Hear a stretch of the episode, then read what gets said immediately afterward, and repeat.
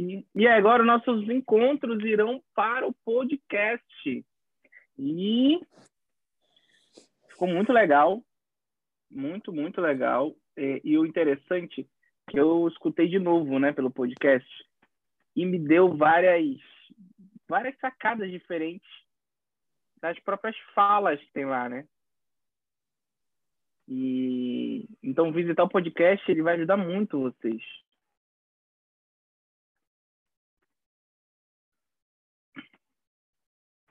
Vai ajudar muito. E, e como é que vai ajudar? Que aí eu já vou dar uma sacada de, de como é que funciona a nossa mente. Quando a gente está escutando o mesmo assunto que parece que a gente já tem base de conhecimento, base de conhecimento, só que a gente está botando em prática, a gente está botando o nosso corpo em outro sentido que não é a atenção sobre aquele assunto, né? Tipo, então, vou colocar o podcast e vou correr. Vou colocar, por exemplo, o podcast hoje, eu estava dirigindo. Fazer uma outra prática, ele se desassocia da sua mente sobre a atenção sobre aquele assunto e faz a sua mente ir em outras em outros assuntos relacionado com aquelas informações. Então você vai ter sempre várias sacadas, escutando a mesma coisa, sempre várias sacadas. Então isso que é muito legal de, de ter um outro canal de, de, de informação. E aí agora, pelo menos os meus encontros vão para o podcast. Os encontros com, com a Giza, talvez a gente vá abrir o podcast do, do programa mesmo, né? podcast do programa mesmo. E aí, depois, quando estiver pronto, eu, eu aviso vocês e assim a gente vai alimentando lá. Mas ficou bem legal, o pessoal tá curtindo.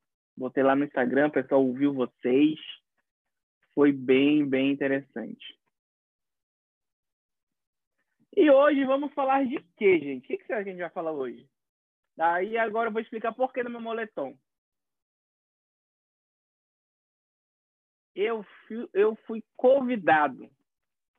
Já, já acabei a medicação, é, não tive sintoma, mas eu tive. Chega essa hora, eu começo a sentir frio. E aí, geralmente, eu coloco o moletom para falar com vocês, né? Eu fico da janela tal, tudo mais. Então, eu fico numa nuance entre calor e frio.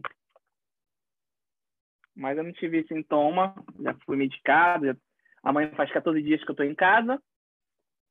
E é isso.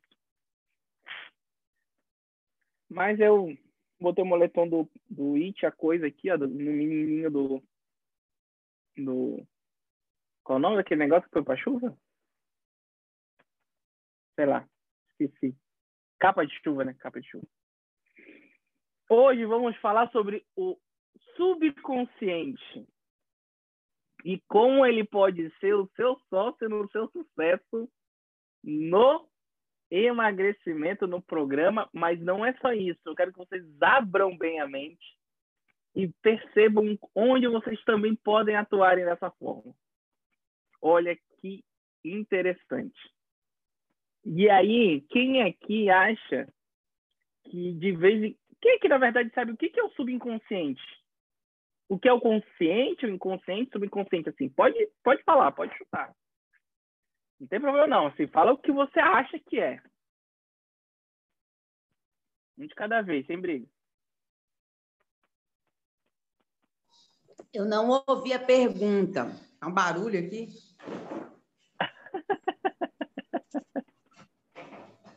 a minha pergunta foi: o que, que vocês acham que é o subconsciente ou o que, que é o consciente, o que, que é o inconsciente, o que, que é o subconsciente.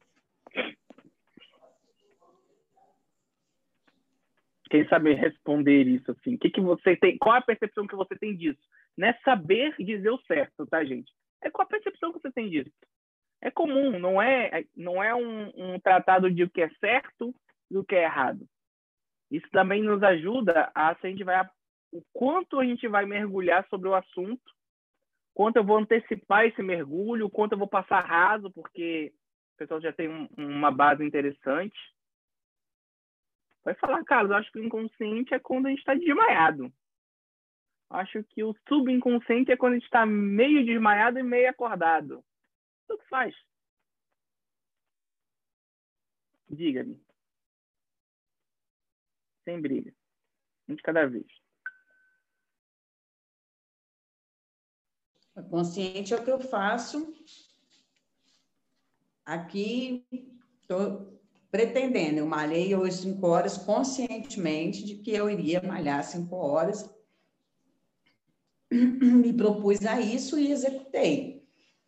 Meu uhum. inconsciente são coisas que estão guardadas na minha mente, que não uhum. necessariamente eu faço conscientemente. Tipo, uhum. me, eu, eu me programei para isso, me programei. O inconsciente ele traz coisas no automático, ele traz lembranças que estavam guardadas. O inconsciente uhum. é algo que você está tá ali no seu cérebro, qualquer momento ele pode surgir e fazer uma demanda, mas não é uma coisa que você está uhum. com intenção. Uhum. Eu, acho que o, eu acho que o inconsciente é como se fosse um arquivo, né? Onde uhum. o nosso cérebro arquiva tudo que a gente já viveu, ou às vezes vai viver, sei lá, eu acho que é um, um conjunto de coisas, sabe? São lembranças, memórias, momentos, alguma coisa que a gente viveu na infância fica, fica guardada, aí um dia a gente do nada lembra. Eu acho que é isso, é como se fosse um arquivo no nosso cérebro. Mais alguém?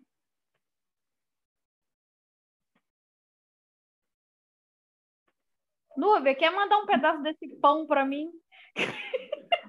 tá me deixando maluca comer esse, esse lanche. Mas é saudável. Ovo. Mais alguém? Ok, podemos seguir? É basicamente isso, tudo isso que vocês falaram, junta tudo, coloca no liquidificador, e é basicamente isso. Nós utilizamos apenas 10% do nosso cérebro de forma consciente. É um pedaço minúsculo da capacidade do nosso cérebro. O restante, ele é um grande arquivo morto. A maior parte. E aí, essa, esse grande arquivo morto, ele responde de forma... É... Lembra que eu, um, um encontro que eu falei sobre pirâmide de Maslow?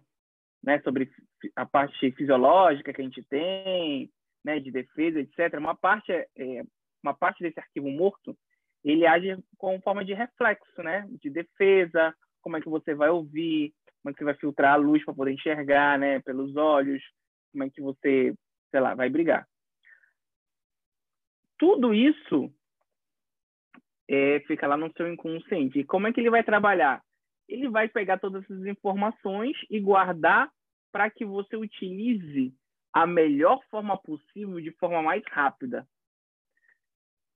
Carlos, então, é, então o que, que fica guardado no nosso inconsciente? Todas as suas experiências.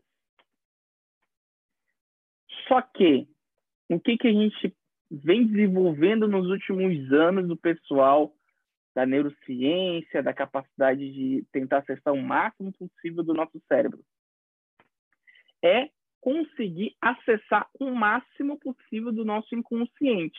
Como a gente não chega numa profundidade tão intensa, nós chamamos de subconsciente. Então, o que está lá no meu subconsciente? O que, que eu trago para o raso lá da minha inconsciência? E tem algumas coisas que eu tenho que mergulhar na inconsciência, a pessoa tem que estar realmente inconsciente, que aí vem os, os tratos de, de hipnose, etc. Percebe? E agora, o que, que o subconsciente pode me ajudar? Então, o que, que é o nosso tema hoje? É como é que a sua mente do subconsciente pode ser a sua sócia nas suas metas, nos seus projetos, incluindo aqui no programa, né?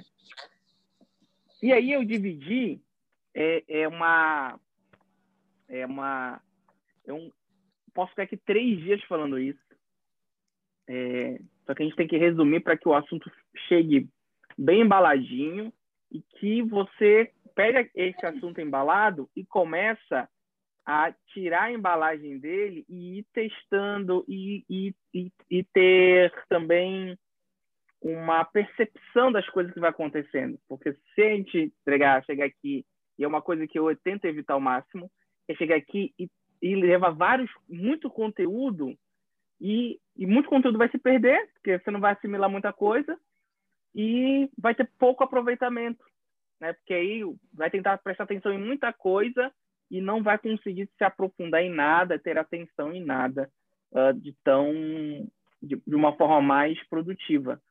Então, peguei esse assunto e dividi ele inicialmente, a gente pode até voltar em outro encontro para falar de mais profundo, mas inicialmente em três passos para poder ajudar você a trazer o seu subconsciente para te ajudar é, na sua meta, no programa 30, e também você pode usar ele em várias, várias, várias uh, ramificações da sua vida, trabalho, dinheiro, carreira, eh, relacionamento, filhos, enfim. Você escolhe. E aí você vai você vai adaptando para esses ramos, certo? E aí eu quero começar com o passo número um. Deixa eu tirar meu potinho de abacaxi aqui. Estou com medo de derramar ele, porque ele está com uma aguinha de abacaxi. E aí vai fazer um, um, uma lavaceira aqui. O primeiro passo que eu quero falar aqui com vocês é quem aqui já está gostando de fazer o exercício físico? Fale a verdade. Boa, eu super. Eu. Para mim faz toda a diferença. Sou outra Quem aqui ainda não está gostando, está fazendo, está se sentindo bem. Mas assim, Carlos, eu não estou morrendo de amores, não. Eu ah, não está gostando, no entendi final, que estava gostando. Não, que está gostando, que está gostando, ok. Ah, Agora minha pergunta é quem ainda não está gostando? Ah, ainda okay. não chegou no flow, fala, eu vou fazer porque o pessoal lá é massa, eu fico no grupo, o grupo me motiva, mas ainda não é que eu vou com prazerzão, não. Quem ainda não tá? Pode falar a verdade. Também tem aquele dia que a gente também não tá assim, né? Tem aquele dia que a gente não tá assim. A gente pode, tá, a gente pode até gostar, mas aquele dia que a gente não tá muito assim. Eu. Percebe? Eu. Quem eu. falou eu? Malu, é exatamente isso, mano. Mas é exatamente isso. Que tem dia que a gente não tá um... Mas a gente vai lá e faz. E aí, eu, é, tenho duas experiências para vocês, né? Falando aqui do, do subconsciente, como ele funciona, que eu vou abrir um parênteses um pouquinho mais lá para o meio. Mas essa é a primeira experiência de hoje de um parceiraço meu também, genial, da área de, de vendas. E a gente está fazendo... E eu trabalho muito sobre a performance do corpo e da mente. E ele é um cara muito safo de vendas, um cara que é estouradaço. E ele está querendo colocar exercício físico na rotina dele. E como eu conheço muito sobre o comportamento é, humano e eu conheço o perfil dele, eu sei que ele é ele desiste, vai desistir muito rápido sobre a atividade física pela, pelo baixo conhecimento da variedade de atividade física. Baixo conhecimento da variedade de atividade física. Então, combinei com ele, o meu horário mais folgado, para eu conversar conversar com ele, fazer exercício junto com ele, seis horas da manhã, de quarta a sexta. Como essa semana é por, por deu uma variada aqui essa semana, então eu fiquei mais tranquilo para falar com ele de segunda a sexta, seis horas da manhã. Então eu incluí a segunda e a terça. Quando chegou hoje, 5 e 20 da manhã, eu estava mandando mensagem para ele. 5 e 20 da manhã, mandando mensagem. Ele dormiu muito tarde, trabalhando. Ele tinha um cliente às oito. E aí ele me respondeu às sete, correndo para se arrumar, etc. E disse: Ah, eu estou indo tomar banho, já passando das sete já, e eu não vou conseguir fazer o treino tal. Falei: se joga no chão agora e faz 10 flexões de braços e 20 abdominais. Não, porque eu ainda tenho que tomar banho. Isso não vai levar dois minutos. Agora, é só uma série de 10 flexões de braços e 20 abdominais. E aí eu, pelo conhecer o perfil dele, falei, cara, desce agora. E aí tinha vários xingamentos lá que eu não preciso dizer. E você faz, você grava, você me manda e dá o teu jeito, cara. Ele tava. Ele só gravou daqui para cima. Ele já tava pelado para ir tomar banho. E do jeito que eu mandei ele se jogar no chão, que ele tava pelado, ele se jogou, fez 10 flexões de braço abdominal. E 20, e 20 abdominais. O que, que eu quero dizer isso para ele? Primeiro, é um cara que detesta ser desafiado. Ele não gosta de perder um desafio. E segundo, ele está numa fase de adaptação de, de, de, que ele não pode furar um dia. Porque ele tem que começar a mandar na mente dele. Nesse quesito. Ele é um cara genial, mas nesse quesito ele tem que começar a mandar na mente dele. A mente dele está muito acostumada a fazer um conforto. Então, o que, que eu quero chegar no passo 1? Um? O que, que eu tô, por que eu tô contando essa história dele? Porque ele ainda está na fase de encontrar o que ele vai gostar de fazer. Passo número um: amar o que você faz. Você amando o que você faz, assim você vai criar sempre mais desejo em executar. Então, tem dia que a gente não está muito afim de fazer exercício. Oi, Cíntia. Oi. Tudo bem? Tem dia que a gente não está muito afim de fazer exercício físico. Mas a gente não está muito afim de fazer o exercício físico, a gente não está muito afim de fazer aquele exercício físico. Hoje talvez eu só estou afim de caminhar. Entende que eu, eu, em vez de eu ficar no zero a zero ou no menos um, eu estou ficando um a zero para mim. Percebe? Em vez de eu dizer não para só não somente para aquela atividade física, eu vou procurar outra. E tá tudo bem. Você querer procurar outra aquele dia, não querer fazer a aula ao vivo 5 da tarde naquele dia, talvez a sua vibe não tá bacana naquele dia. Mas você vai sair para caminhar, você vai sair para andar de bicicleta, você vai nadar, você vai fazer outra coisa que seja mais agradável para você e está naquele momento, emocionalmente, espiritualmente, aquela energia não está naquela vibe que às vezes você não está afim de compartilhar com os colegas aqui na plataforma na hora do treino. Só que aí você não fica no 0 a 0 Você vai para 1 a 0 Percebe? Então, é amar o que você faz primeiro. Assim você vai criar desejo para executar. E assim foi o nosso processo. Né? Tem, tem gente aqui que começou a ter resultado depois que realmente começou a amar aquilo, a querer estar tá junto, a querer fazer junto. Entende? A querer, bora lá, pessoal, estou aqui, eu já marquei aqui o meu horário. Mas no começo, nossa, tô com dor, nossa, o que, que eu tô fazendo aqui? ai meu Deus e tal, não estou emagrecendo nada, porque ainda não há o desejo de executar. Não há o desejo de fazer. E aí eu não faço com. Eu, aí eu não tenho desempenho, eu só tenho empenho. O que, que é o empenho? É você colocar a roupa e fazer a aula.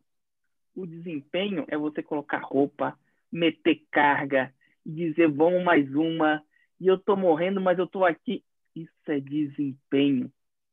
Percebe que o empenho ele é diferente do desempenho?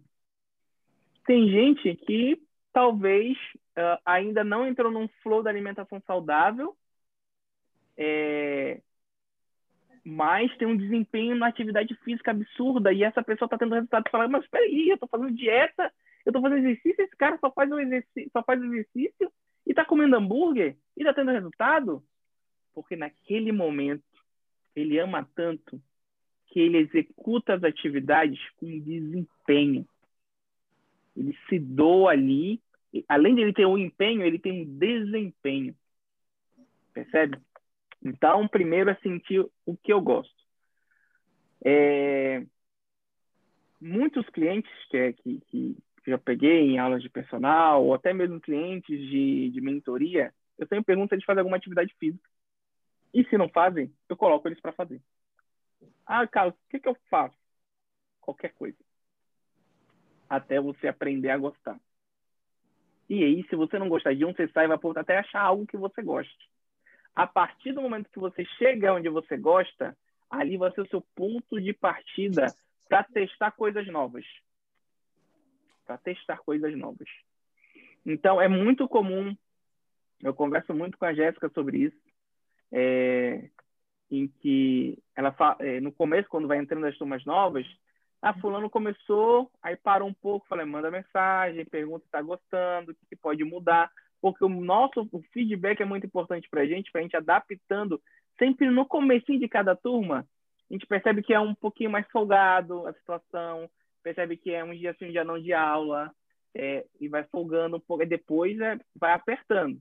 Justamente para a fase de adaptação de amar aquilo que vai começar a ser executado repetidamente. Perceberam? Então, a primeira coisa é ame o que você faz. E o dia que você não tiver a fim de fazer aula na plataforma, vai fazer o que você ama, em movimento. Ah, eu não quero fazer exercício, eu quero só ler o livro. Lê o livro andando pela casa.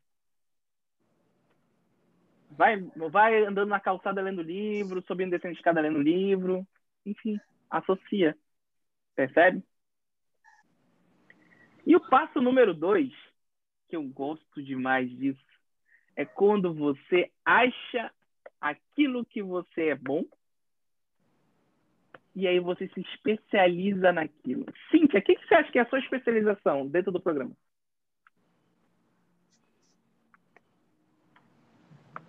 Ah, o jejum. Ah, o jejum. jejum e assim o... que é craque.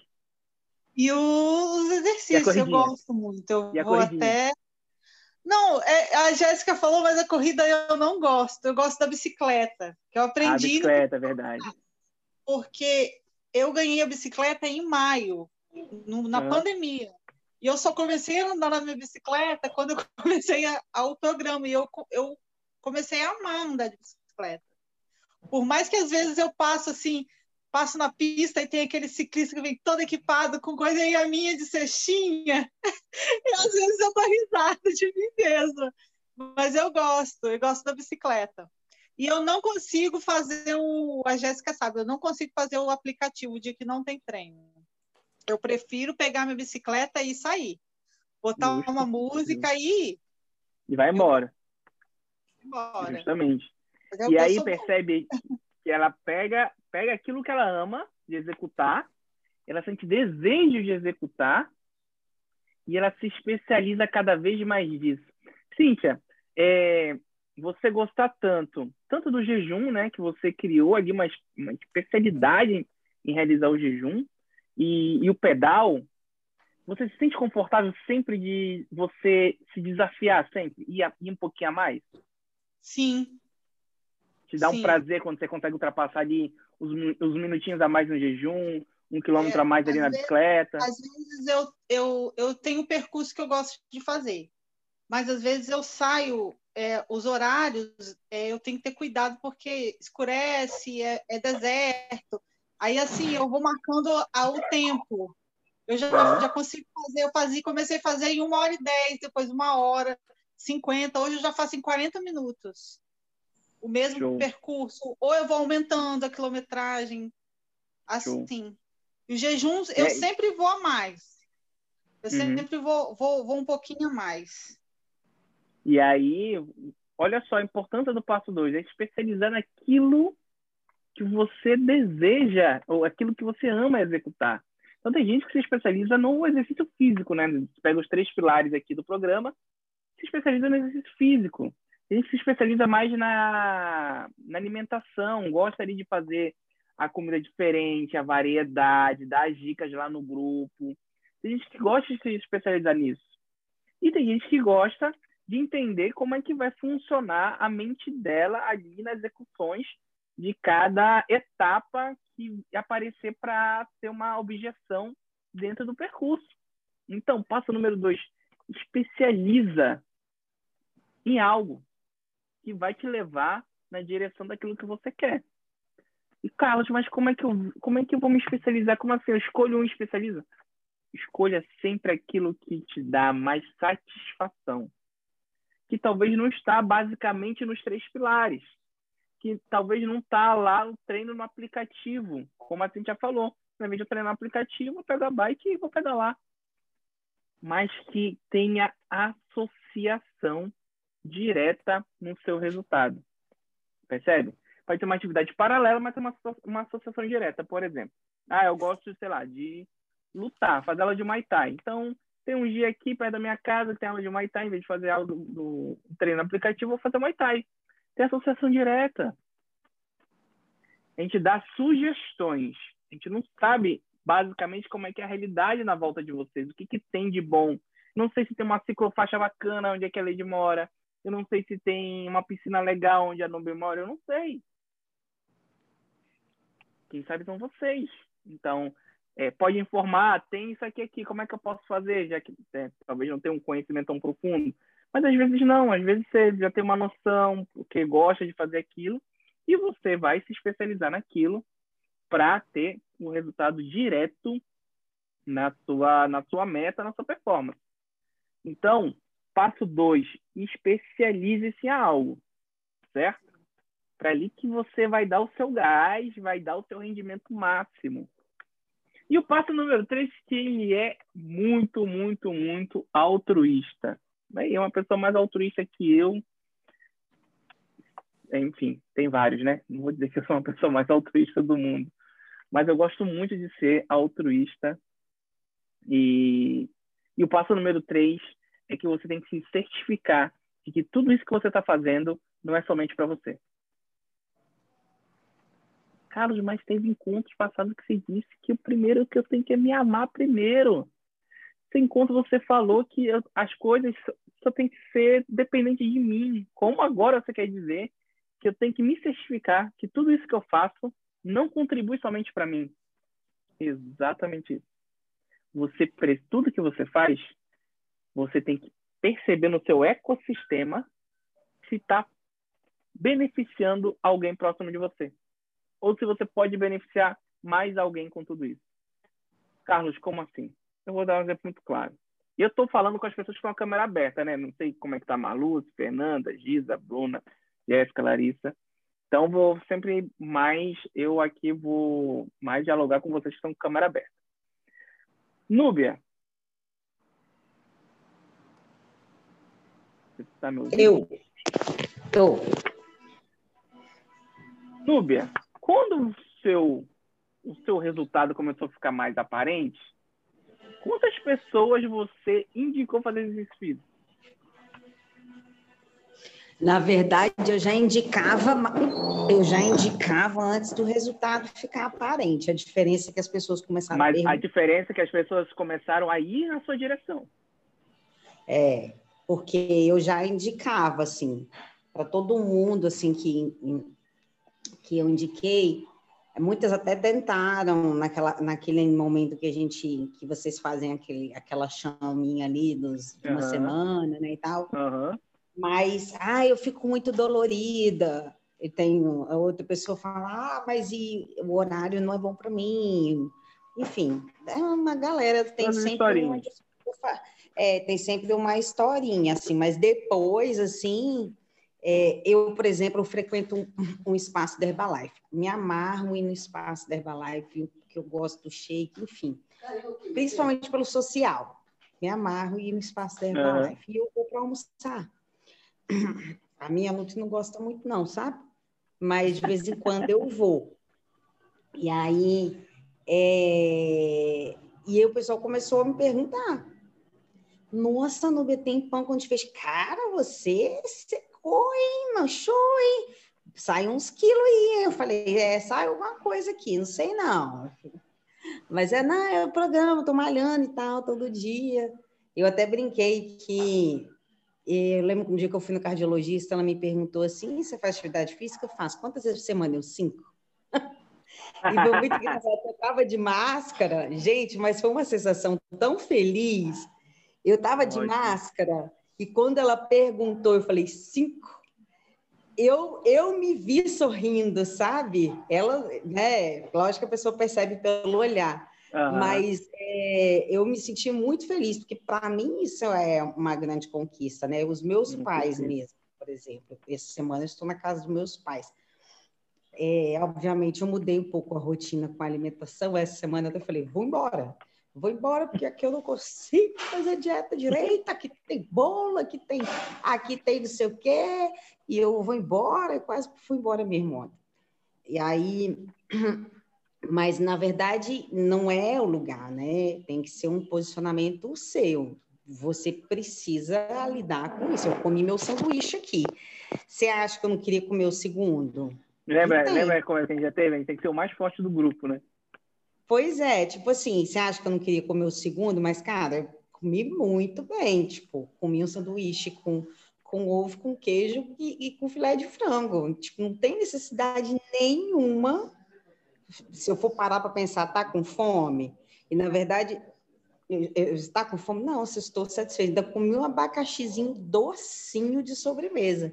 Então, assim, tá ótimo, né? Carboidrato, proteína legal, Exatamente. né? Tá, tá bem Exatamente. legal. Então, assim, pois é. Então, e aí, o assim benefício assim... que você está tendo, você está tentando beneficiar mais alguém.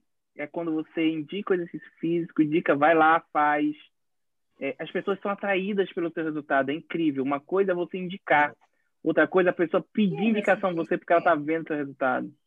É, é porque eu já via resultados que não eram físicos antes, que a gente vinha falando, né? Olha, gente, eu vejo de minha perna, não sei o quê, mas eu não via assim a balança descer, né? E como uhum. a gente tá andando aí de short camiseta aí pela rua fora, tem ninguém para fazer meu antes e depois. Então as pessoas não notavam, mas depois que eu comecei a a reduzir mesmo, roupa ficar larga e, e as costas diminuírem, assim, nossa, até eu mesmo tem hora que eu já fico feliz assim, mas já claro que eu tenho, a gente tem que celebrar, né, nossas conquistas, Exatamente, não sempre. Mas sempre, realmente as pessoas sempre. vêm até nós. Sempre. E aí percebam, pessoal, com o passo 3 é você está certificando que tudo isso que você está conquistando não está contribuindo somente para você. Com quem mais você está contribuindo? Percebe? Quem mais? Quem mais está sendo é, é, tá se beneficiando? Quem mais você está direcionando esse benefício? É, é, a Leide com, orientando os filhos dela, é a Ra inspirando o marido dela, a Cintia inspirando o marido, é, enfim, né? A gente tem um exemplo acaso... aqui da Bruna com o Ismar, entende? Por então, acaso aqui em casa, é, da outra vez que eu estava no ginásio, então me passaram uma dieta mesmo radical. E pronto, assim, vamos lá tentar. E comprei meus iogurte assim. É, não consigo tomar iogurte natural. Tem que ser. Tem uns aqui no mercado que eles são menos calóricos, né? Eles são só saborizados e tal. E aí comprei tudo achando que somente eu iria consumir aquilo. E para minha surpresa, os meus filhos amaram. E isso foi muito bom, né? Por um lado foi muito bom.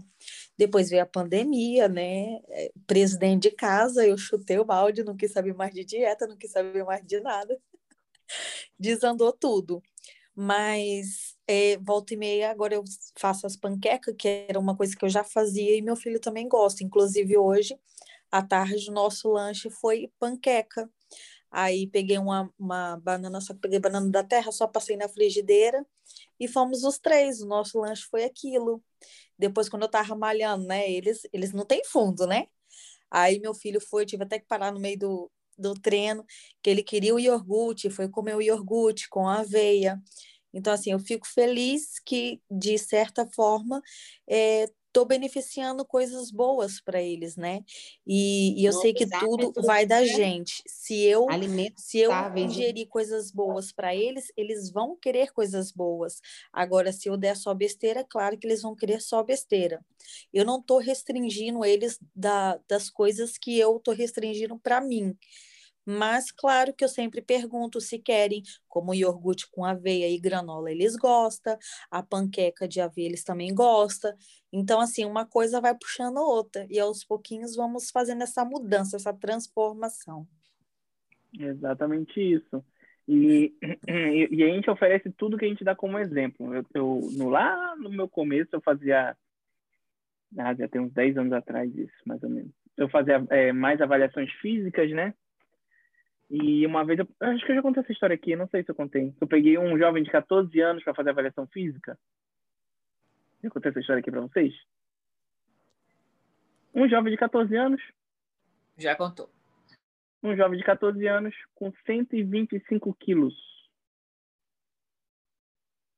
125 quilos.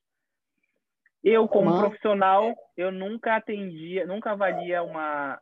Eu entrava numa sala de avaliação para avaliar um cliente barra paciente sozinho, menor de 18 anos. Então, se ele viesse sem os pais, ele não ia fazer avaliação independente se ele é menino ou menina, menor de 18 anos, não entrava na sala de avaliação sozinho comigo. Entrava acompanhado com alguém de maior. E nesse dia ele foi com a mãe dele. Pedi para ela entrar. E aí eu fazendo a avaliação, não, é, em obeso não se faz avaliação comumente, né? Que vocês vão ver em, com adipômetro, a gente faz, usa mais a fita somente, até porque o adipômetro ele não prende muito. E eu fazendo a avaliação no menino, fazendo algumas perguntas, e, e a mãe falando né, esse menino tem que. Professor, esse menino consegue dar jeito, consegue dar jeito nesse menino. Ele só quer saber de comer. E ela falando, e ela falando. E Carlos Henrique já estudava comportamento humano, e ela falando, e ela falando, e ela falando. Ele só quer saber de comer, ele só quer saber de comer besteira, e não sei o quê, babá. Eu parei, larguei a minha fita na mesa, virei para a mãe. Falei, mãe, me diz o seguinte: Quantos anos tem seu filho? 14. Ele trabalha? Não. Ele faz o quê? Ele só estuda.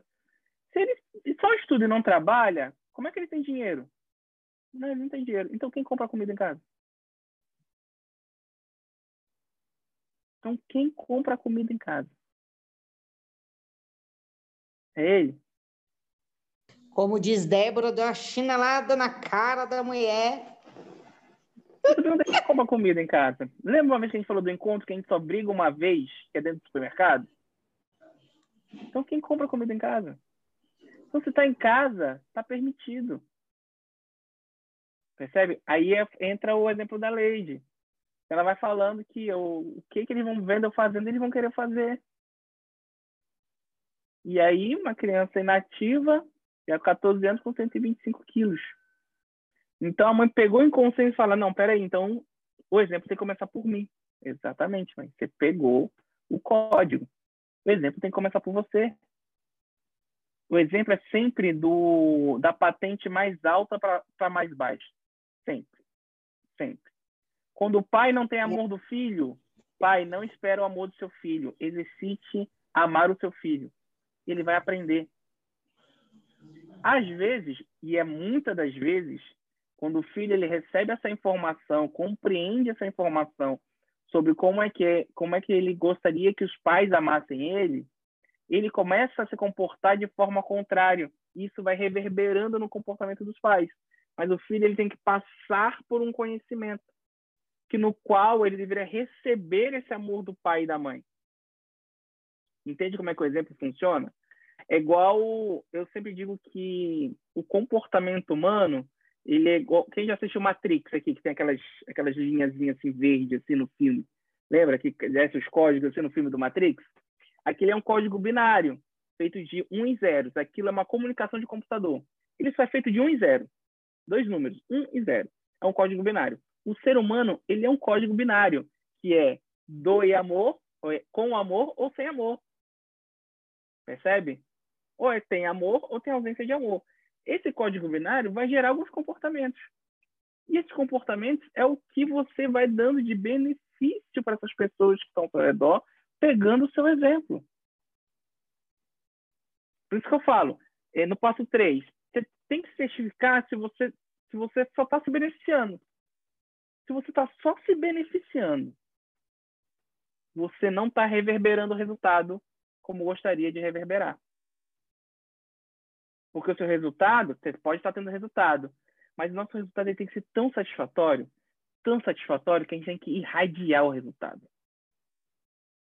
tem que irradiar o resultado. As pessoas perguntarem o que, que vocês estão fazendo, e você fala, amiga, eu estou num programa muito legal, que tem um cara que fala de moletom amarelo, tem uma doida que fica, não para, não para, dá doendo, mas não para. E tem a outra Contrai o abdômen. jejum e tomar 5 litros d'água por dia. É isso mesmo.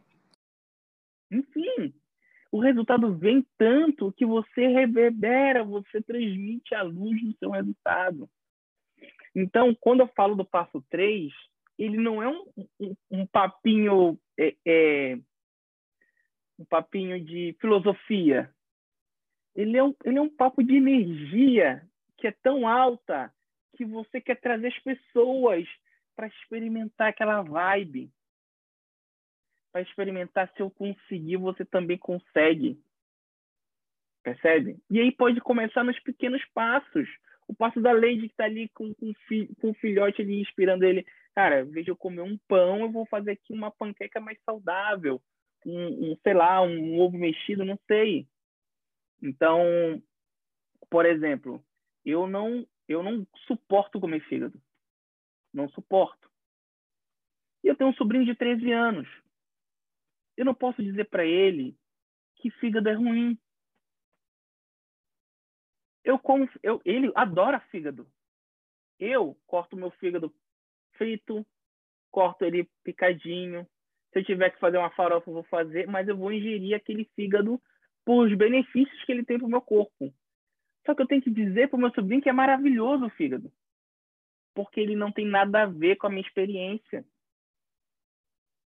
E realmente me traz um benefício fisiológico o fígado. Isso eu não posso negar. Então, quando eu transmito que o fígado faz bem para ele, eu estou transmitindo o meu benefício fisiológico. Não porque eu goste, mas meu benefício fisiológico, para que ele também se inspire e coma e tenha, e tenha os benefícios também percebe? Então, é basicamente isso que quando eu falo sobre sobre você beneficiar alguém sobre é, em cima dos seus resultados, né? Quem mais você está beneficiando? E aí, esses são os três passos aqui de como a gente pode exercitar nosso subconsciente. Carlos, mas isso aí subconsciente? É. E aí eu vou voltar aqui. O passo número um eu falei sobre o quê? Você fazer o que você mais ama e desejar executar. Quando você quer fazer o que você mais ama, está registrado lá na sua mente. Quantas vezes aqui a gente faz as coisas que a gente não gosta? Quantas vezes aqui a gente deixa fazer as coisas que a gente gosta, achando que as outras pessoas vão achar sobre aquilo que eu gosto de fazer? Quantas vezes eu não me especializo em algo que eu gosto de fazer as pessoas, pra, pensando que as pessoas vão achar que eu estou perdendo tempo com isso? E esse passo, esse passo número dois, sobre especializar-se em algo que, que, que, é ligado também ao passo um, né? algo que você gosta, é muito ligado ao encontro que eu falo sobre talento, que a gente pode marcar um dia aqui para falar só sobre isso. E então tudo isso está registrado no seu subconsciente. E todos os atos que você faz, você não precisa concluir para satisfazer, entre aspas, enganar o seu subconsciente sobre isso. E aí a história, mesmo que eu falei que ia contar uma história dentro de um parente, que aconteceu comigo hoje. É... Hoje eu fui a um velório, hoje eu fui a um velório, hoje à tarde. Uma professora do meu time, da academia que eu trabalhava, né, ficou doente, estava internado uns dias e tal. É, enfim, não tem relacionado ao Covid e tal, e faleceu muito jovem, etc. E aí eu não tinha basicamente muito contato porque eu sou eu sou recém é, eu sou consultor da empresa né então eu não tive muito contato ela ficou doente então eu não tive muito contato mas eu fui lá me solidarizar ficar lá com a família etc etc que é o meu papel de Carlos em si faz muito isso e todo esse cenário toda toda a atmosfera que causa numa situação dessa te deixa muito reflexivo sempre né fica reflexivo com a vida, você fica reflexivo com como é que as pessoas vão ficar com a ausência daquela pessoa, é, enfim. E isso me gera é, e aí eu, eu, tenho crise, eu tenho ansiedade, né? Então, a pessoa que é ansiosa, o pensamento ele vai lá na lua e volta sempre. Eu fiquei pensando em várias circunstâncias ao mesmo tempo. Como é que essa, como é que essa família vai ficar, etc, etc, etc. E eu vim. para toda vez que eu entro numa atmosfera dessa, eu tenho uma vontade absurda de consumir carboidrato. Que é para poder baixar minha adrenalina, baixar minha ansiedade. E aí, eu estou aqui em Vila Velha. No caminho de volta, tem um Bob's Drive-Thru. Passei no Bob's, eu só vi uma plaquinha do milkshake. Falei, entrei no drive-thru. Comprei um milkshake daquele crocante, aquele tipo ovo maltine, de 500 ml. Pedi, saí do drive-thru. Tinha um catador de lixo no lixo do Bob's. Parei meu carro, dei o meu milkshake para ele. O que, que eu fiz com a minha mente? Consumir milkshake. Você disse para você que você ia consumir. Que eu ia mas... comprar. Disse para mim que eu ia comprar. Isso aí. Peguei, ladinho, deu vontade de tomar, mas eu disse para mim que eu ia comprar. Eu disse para mim que eu ia comprar. O cara tava catando lixo, eu buzinei, ele veio e eu dei para ele. Falei, amigo, tá aqui, ó. Da fez a alegria do moço. E fui embora. A minha ansiedade fez assim, ó. Na hora. Top. Então, quando você tem o poder de, de entender as suas emoções e as ferramentas que você, e como você pode administrar isso, você é mais livre. Você pode comer sem culpa. Você fala, Carlos, então se eu comer eu vou me sentir culpado. Não tem que se sentir responsável. Eu sempre, é, é, eu sempre digo que a culpa é uma palavra muito, ela não é muito pesada, ela é muito injusta. Culpa é muito injusta, porque culpa é quando a gente atribui não responsabilidade, a gente atribui a um réu uma culpa. Em vez de a gente perguntar para o réu a responsabilidade dele que ele tem sobre aquelas ações, o que levou ele a fazer aquilo? É como ter um relacionamento. É como ser casado e esse casamento acaba. Aí, tanto o homem quanto a mulher pode dizer, não, ele me traiu. A mulher fala para o homem, ele me traiu. Aí o homem fala, ah, mas eu traí ela porque, sei lá, ela não me dava mais amor. Então fica uma disputa de culpa, não uma conscientização de responsabilidade. Beleza, você traiu ela porque ela não te dava amor, mas o que, que você deixou de fazer para ela não te dar amor? E você, como não percebeu que você não estava dando amor para ele. Então, percebe a responsabilidade? Se eu não consigo entender as minhas responsabilidades, eu vou replicar esse relacionamento em todos os relacionamentos que você for se envolver.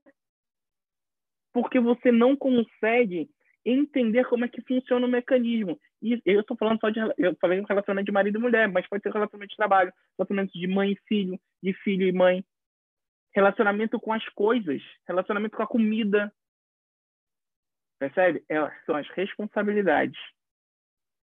Entende? Então, quando a gente realmente tira do nosso, do nosso vocabulário a culpa e traz a responsabilidade, por que isso aconteceu? O que, que isso quer me dizer? Como é que eu posso gerenciar isso? A vida dá um salto absurdo. E aí você começa a entender como é que vai funcionar suas emoções o que você está fazendo, o que, que você vai deixar de fazer, como você pode substituir aquilo. E o mais incrível, quando eu fiz esse, esse ato do milkshake, é, as coisas não são à toa. Eu vou comprar um milkshake. Quando eu entro no drive-thru, que eu tenho que fazer a volta e sair pelo outro lado, nessa entrada tem a lixeira e eu já tinha visto o morador de rua lá mexendo no lixo. Então, na hora que eu dei a volta que eu comprei, minha mente já estava aqui. Eu vou dar para esse cara. Vou dar um milkshake para ele. Eu já saí procurando ele e toma. Que foi o meu gatilho para eu não consumir o milkshake. A minha ansiedade despencou, porque o que aconteceu? O que, que eu fiz? Eu já me sati... eu, eu, eu matei minha ansiedade comprando o milkshake. Eu ia dar um plus para ela se eu consumisse o milkshake. Percebe? E aí eu já, e ela já começou a descer. Bom, você fez a missão, eu começo a descer a adrenalina, começo a descer a ansiedade. Já fez a missão. Então, olha como é importante gerenciar é, as emoções, principalmente quando elas são relacionadas ao subconsciente. A minha necessidade de consumir carboidrato nesses momentos, ela com certeza está cravada no meu subconsciente, que eu ainda não encontrei o porquê. Pode ser mais relacionado a fisiológico da neurociência, que talvez o cortisol muito alto entre o carboidrato diminui o cortisol. Pode ser muito mais isso do que realmente um registro de consciência. Mas existe uma ação, existe um produto dessa cadeia que é a ação, que é o consumir. E aí, realmente, é, entendendo esse ato, é, conseguir driblar isso. Percebe? Então, olha como é que é, é importante é, você saber as ferramentas, como você pode usar. Por isso que eu sempre falo, papel e caneta na mão, escreve, agora vai ter o podcast, você pode ir lá ouvir e ver como é que como é que toda vez lá pausar, escrever, olha que legal isso aqui para fazer, enfim. E, e é isso. Vocês têm alguma pergunta sobre a subconsciência ou a inconsciência? Foi muito legal hoje, hein? Gostei da participação de vocês. É, é, engraçado você falando isso, que eu notei que assim que eu entrei para o programa, é, é aquela hora de cortar o doce, né? E eu estava preparada até mesmo para uma dieta radical e tudo, e a Giza veio e tranquilizou, dizendo que não era uma coisa geral, que era só uma reeducação alimentar e tal, e aquilo me acalmou. Só que eu senti ainda uma necessidade. E aí o que, que eu fiz? Comecei a fazer bolo né, recheado, né, com brigadeiro e tudo, mas não para mim, para o meu filho, para o meu esposo. E eu notei que no primeiro bolo que eu fiz, eu só experimentei mesmo assim um, um cadinho de nada da, da cobertura, que era como eu faço bolo para vender para fora. É, era uma experiência, só provei assim coisa mínima, mas depois eu me senti saciada só de ter feito de não precisar consumir. Depois, na outra semana, eu fiz outro, só que eu já fiz para agradar o meu filho, porque ele ama bolo de cenoura com brigadeiro. Novamente, aquela vontade, fiz e não comi. E no segundo eu já fiquei bem, porque eu já estava sentindo aquela necessidade que eu só precisava fazer, eu não precisava comer. Só que aí, ao mesmo tempo, vem aquele clique. Eu também não posso tuchar bolo e tudo mais neles, que senão eu vou estar tá também estragando a saúde deles, né? Então, nesse segundo, eu fui e parei. Mas aí eu senti que, assim, o, o que estava me saciando não era o eu comer, era o eu fazer. Só de eu fazer, eu já estava... Tipo, quando eu terminava de fazer e vi eles comendo, pronto, bati aquela calma de tipo, trabalho feito, tá tudo ok, e não senti vontade de comer, né? O bolo em si, não senti vontade, só tive a vontade de fazer. E é engraçado quando você tava falando sobre o comprar e tudo, eu associei logo a isso. Exatamente isso. Você já faz uma ação e o teu cérebro já quando você faz a ação, ele já espera a, a próxima ação, que é consumir. Só que ele já está tão acostumado que você possa consumir que ele talvez já está entrando em processos de com neurohormônios, não, ele já vai consumir, ele já vai consumir, eu já estou aqui pronto. Você acaba não fazendo. E aí essa atividade é, é neurológica, né, mais relacionada a neurohormônios, ela já está acontecendo. E aí não tem como ele voltar atrás. Já está acontecendo. E é assim que funciona. Há alguma dúvida? Carlos, eu estou passando por tal coisa, eu queria saber como é que eu faço para fazer tal coisa. Diga, diga, diga, diga, diga, diga, vá, diga, diga. Não? Como eu faço para comer churrasco e não aumentar de peso? Mano, aí a pessoa tá querendo fazer o quê, né, gente? Primeiro porque o churrasco é cheio de sal, só aquele negócio gostoso ali já te dá uma reti retida do caramba. Você não engordou, você tá retida. Aquela gordurinha da picanha. Não, não vou nem comentar, não, para não falar de gato. Gordura já basta as minhas. É, gordura dá para. Eu acho que churrasco combina. Gente, eu sou muito. Tipo assim, ah, vai ficar sem comer feijão tropeiro? Tranquilo Vai ficar sem comer gordurinha? Tranquilo. Agora, o pão de alho me faz tanta falta. E o pão de alho é carboidrato com gordura, né? Não, tipo, não tem nada que, que, que além nada que agregue. Né? nada nutritivo. A carne você ainda não, é proteína. Você ainda mente, né? Proteína. Uma proteína. Agora, cara, aí tenta. Aí às vezes eu falo assim: é bom nem ter, porque quando tem. tem isso também. Não come um pedacinho do pão de alho, não, velho. Entendeu? Não, não come. Não come, enfim. Porque eu adoro pão de alho com. Também tem a ver com memória afetiva. Com vinagrete. Nossa. Faça um sanduichinho, pãozinho de alho com vinagrete, pega uma fatinha totalmente de carne. Totalmente afetivo. Nossa. É, totalmente afetivo, exatamente. Então, é, a ideia, a ideia mesmo é desassociar, de preferência desassociar. Nubinha, aqueceu até o coração agora com a sua fala aí. Tá vendo, gente? Essa comida é muito afetiva, gente. Gera emoção. Comida é muito afetiva. Muita, muito afetiva. É, comida é demais. É, um, é que nem um milkshake para você. É comida conforto, gera conforto, né? Gera. Nos Unidos usa uma expressão comfy food, né? É, Aquela é. comida Isso. que gera conforto, satisfação, alegrias, e, e, na verdade não é nada disso. A comida, pô, assim, vamos, vamos parar. É um atalho, né? Você pode ter pão de alho é um todo dia. Né? O Carlos, que eu tento. Eu, vocês estão falando em. Ter, vocês estão falando em, em, em comida, eu lembrei de uma pergunta. Acaba de falar, Nubia, que eu, que eu lembrei. Não, porque na verdade é uma coisa que eu tenho feito para mim, que me ajuda, é falar assim: eu posso comer pão de alho todo dia.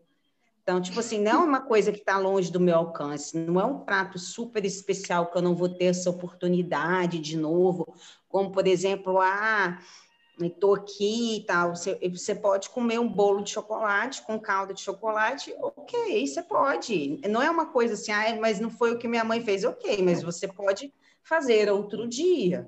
Então, assim, uhum. eu acho que tem mais a ver de você criar alvos, tentar se vincular com isso. Então, as minhas negativas para essas coisas, por exemplo, amo cachorro-quente. Não é nada saudável, salsicha é um negócio podre, todo mundo, a gente sabe. Mas só que é uma comida que, que cara, é comida legal. Não sei comer pouco, não sei comer um cachorro-quente. É comida legal. É, é a comida, tipo assim, de momentos de diversão. Então, assim, é não afetivo. sei. É afetivo, é, você assiste filme, então, hot dog americano. Eu é, é, é, posso comer cachorro quente qualquer dia, mas hoje não é um dia para eu comer cachorro quente. Assim, tá acessível. Eu lembro, penso assim, ah, não é a minha última oportunidade na vida que vai ser ali do, do cachorro quente, ou do bolo de chocolate, ou do pão de alho, entendeu? Eu posso comer churrasco aqui e perceber, estou satisfeita, então não preciso comer mais. Me, me respeitar mais, perceber mais o meu corpo é perceber, meu corpo. corpo. Exatamente isso. Perceber. A chave está aí, é perceber. Não deixar no automático, é perceber. É perceber. Até porque o estômago e o hipotálamo, ele tem um timer. Então, sabe aquelas pessoas que comem dois pratos no almoço? Se ela comer um e esperar 20 minutos, esquece, ela não come outro. Eu, eu fico a semana toda eu sou bem certinha, me programo tal. E o final de semana eu me permito, tipo, comer pão, que eu não como durante a semana, comer uma besteira, comer um bolo. Ontem a Lady até perguntou se o pão de queijo era fit, era fat, era pão de queijo normal. Eu comi o pão de queijo e às vezes. Eu queria saber que era para pedir receita. às vezes é, é, o meu marido não come besteira nenhuma. É, meu filho quer comer um hambúrguer, quer comer pizza. Aí a gente sempre deixa para o final de semana, mas nem sempre gente. Ontem mesmo, a gente, esse final de semana, a gente não pediu. E na minha cabeça, eu já, eu já deixei isso, eu fico com medo de. Eu fico, às vezes, assim, ah, eu, durante a semana eu, eu faço tudo certo, e final de semana é como se fosse uma recompensa.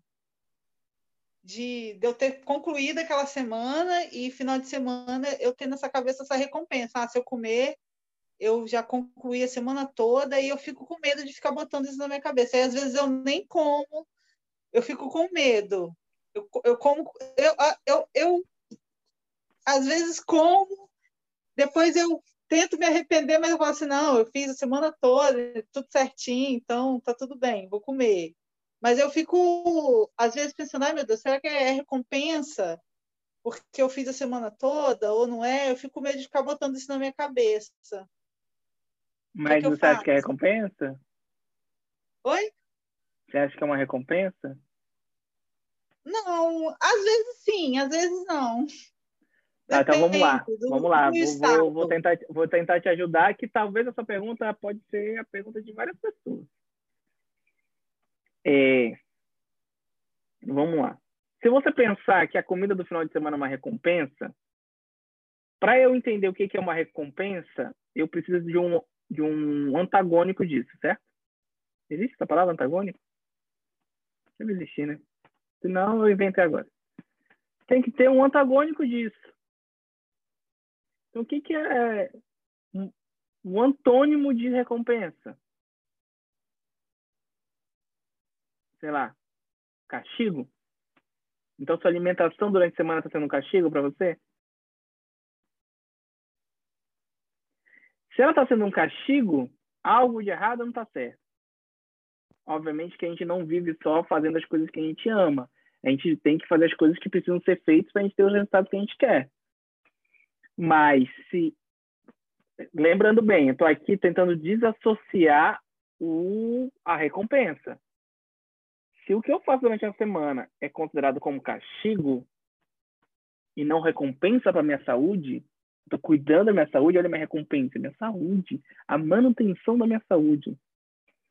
Significa que a, a comida do final de semana está sendo a recompensa, ou seja, ela está sobrepondo a um castigo. Muito legal essa visão. E aí Muito você legal. tem que fazer isso aqui, ó. Tem que fazer isso aqui, ó. Eu vou comer aqui a besteira do final de semana, não é porque é recompensa.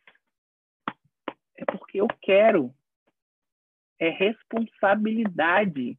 Porque se eu tratar como recompensa, significa que eu tô a semana inteira no castigo. Percebe?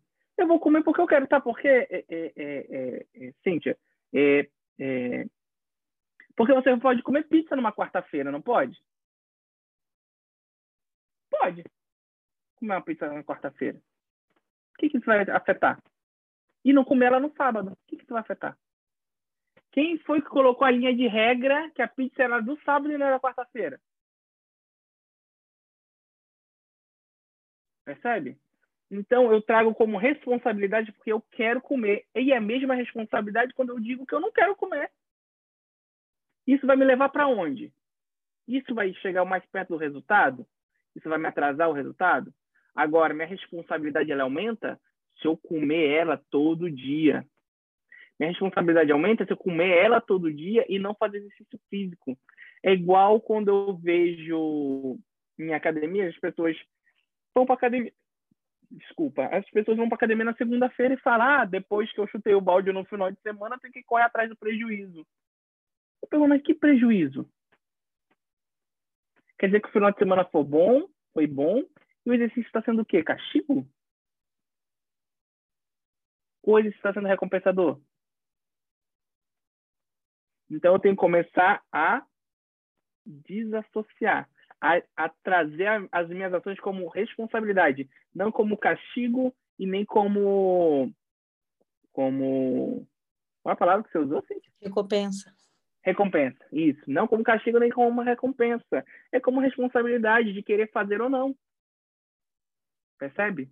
De porque você gosta, porque você não gosta. Então, aí você já tem uma luz de como gerenciar isso. Entende? Fala, ah, mamãe, vamos comer hambúrguer? Fala, vamos, você pede o seu hambúrguer. Eu fico aqui tomando uma água, porque eu não quero comer o hambúrguer. Entende? Você tem o poder da decisão porque é sua responsabilidade. Entende? Eu sei que é muito bom, que é muito gostoso. Ah, vou estar o pau da barraca e não sei o quê, e bababá. Também tudo bem. Mas eu não posso tratar como recompensa. Eu não posso dizer, não, vou comer isso porque eu fiz a dieta a semana inteira. E se, e, e se a gente trocasse? Se o final de semana fosse de cinco dias e os dias da semana fossem dois, como é que seria essa dieta? Complicada. Entende? O tempo, o tempo cronológico, o tempo cronológico, isso já é uma dica plus do, do nosso podcast. Então, eu, vou, eu, já vou dizendo aqui. Eu vou abrir, eu vou gravar. Quando acabar aqui, eu vou gravar e vou dizer assim: você que está ouvindo esse podcast, fica até o final que lá tem uma dica plus. O tempo, o tempo cronológico, o tempo cronológico, ele foi criado pelos homens adultos. O calendário romano foi criado pelos homens adultos. Porque a criança, ela nunca para de brincar. Porque ela não tem noção de tempo. Porque ela se comporta de forma reflexiva, igual qualquer ser vivo na Terra. Os cachorros brincam, não tem momento para parar, só param quando realmente aquele flow acaba. Então, o tempo foi o nós homens que construímos. Então, percebam, se nós homens construíssemos um tempo que o final de semana fosse de cinco dias e o dia de semana fosse dois, como seria essa nossa dieta? Como seria essa nossa alimentação saudável? Então, a gente tem, é, é, uma das coisas que a gente tem que aprender a desassociar é sobre o tempo que eu faço exercício físico e o tempo que eu faço alimentação saudável. Quando é, a Nubinha falou um exemplo muito legal sobre a cardiologista dela, que quando ela dá um sorrisão, fala, ah, eu faço exercício físico cinco, cinco vezes na semana. Mas cinco vezes na semana, basicamente a gente pensa como? De segunda a sexta e sábado e domingo. E se para ela os cinco dias da semana fossem sábado, domingo, segunda, terça e quarta, quem determina o tempo é ela. Ela não pode, ela não precisa realmente ficar encaixotada na, na formatação tradicional. Percebe? Não precisa. Eu posso fazer atividade física subindo, é, é, é, fazendo trilha, fazendo, sei lá, stand-up paddle. É um tipo de atividade física que não está correlacionado com o seu planejamento físico. Mas aí você te manter ativo. Então, ela pode simplesmente fazer ginástica, né? fazer aula, exercício físico programado de segunda a sexta. E se ela fizesse uma trilha no sábado e fizesse uma natação em mar aberto, porque ela gosta de fazer trilha e gosta de fazer natação em mar aberto dia de domingo, ela pode chegar para a médica dela e falar: faço exercício físico sete vezes na semana.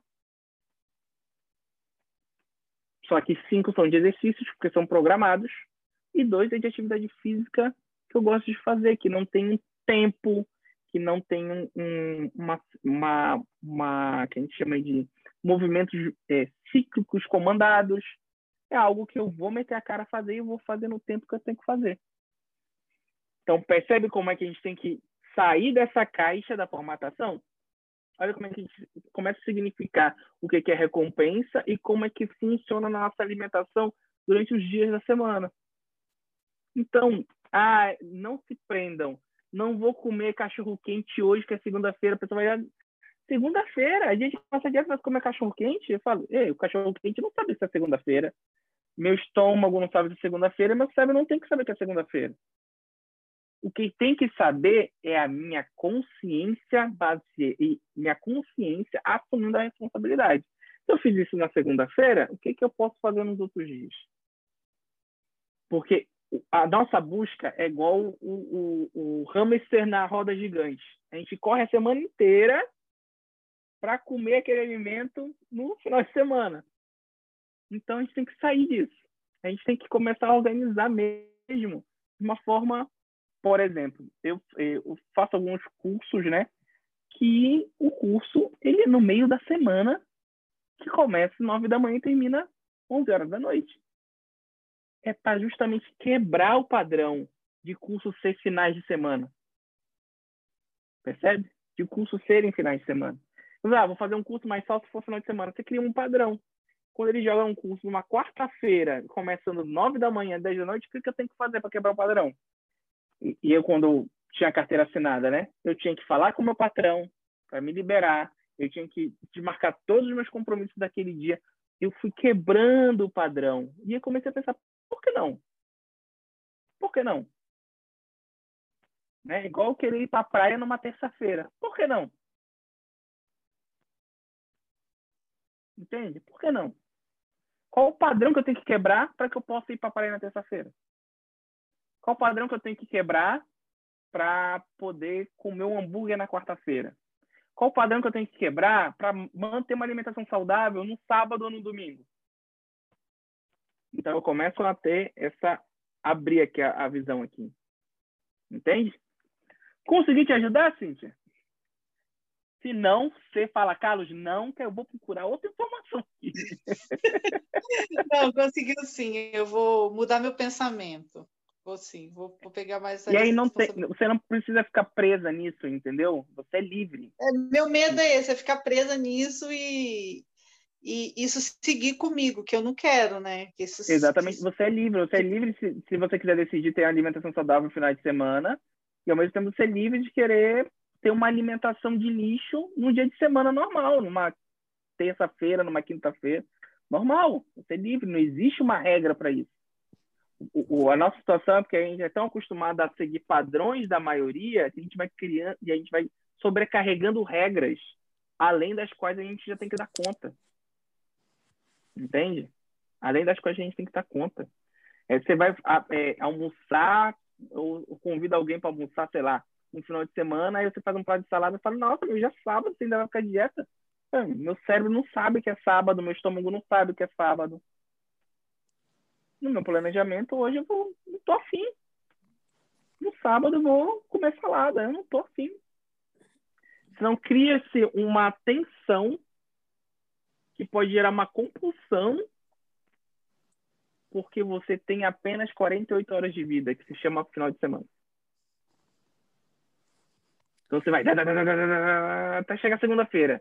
Aí você tá com segunda-feira sobrecarregado, né, o alimento altamente inflamado no seu corpo, o seu corpo altamente estressado, e aí você entra num outro estresse de carga de trabalho durante a semana, e até você viver isso, chega o final de semana de novo e você tá, tá, tá, tá, 48 horas de vida que você tem, porque as outras, os outros cinco dias é a vida que você não queria ter, talvez.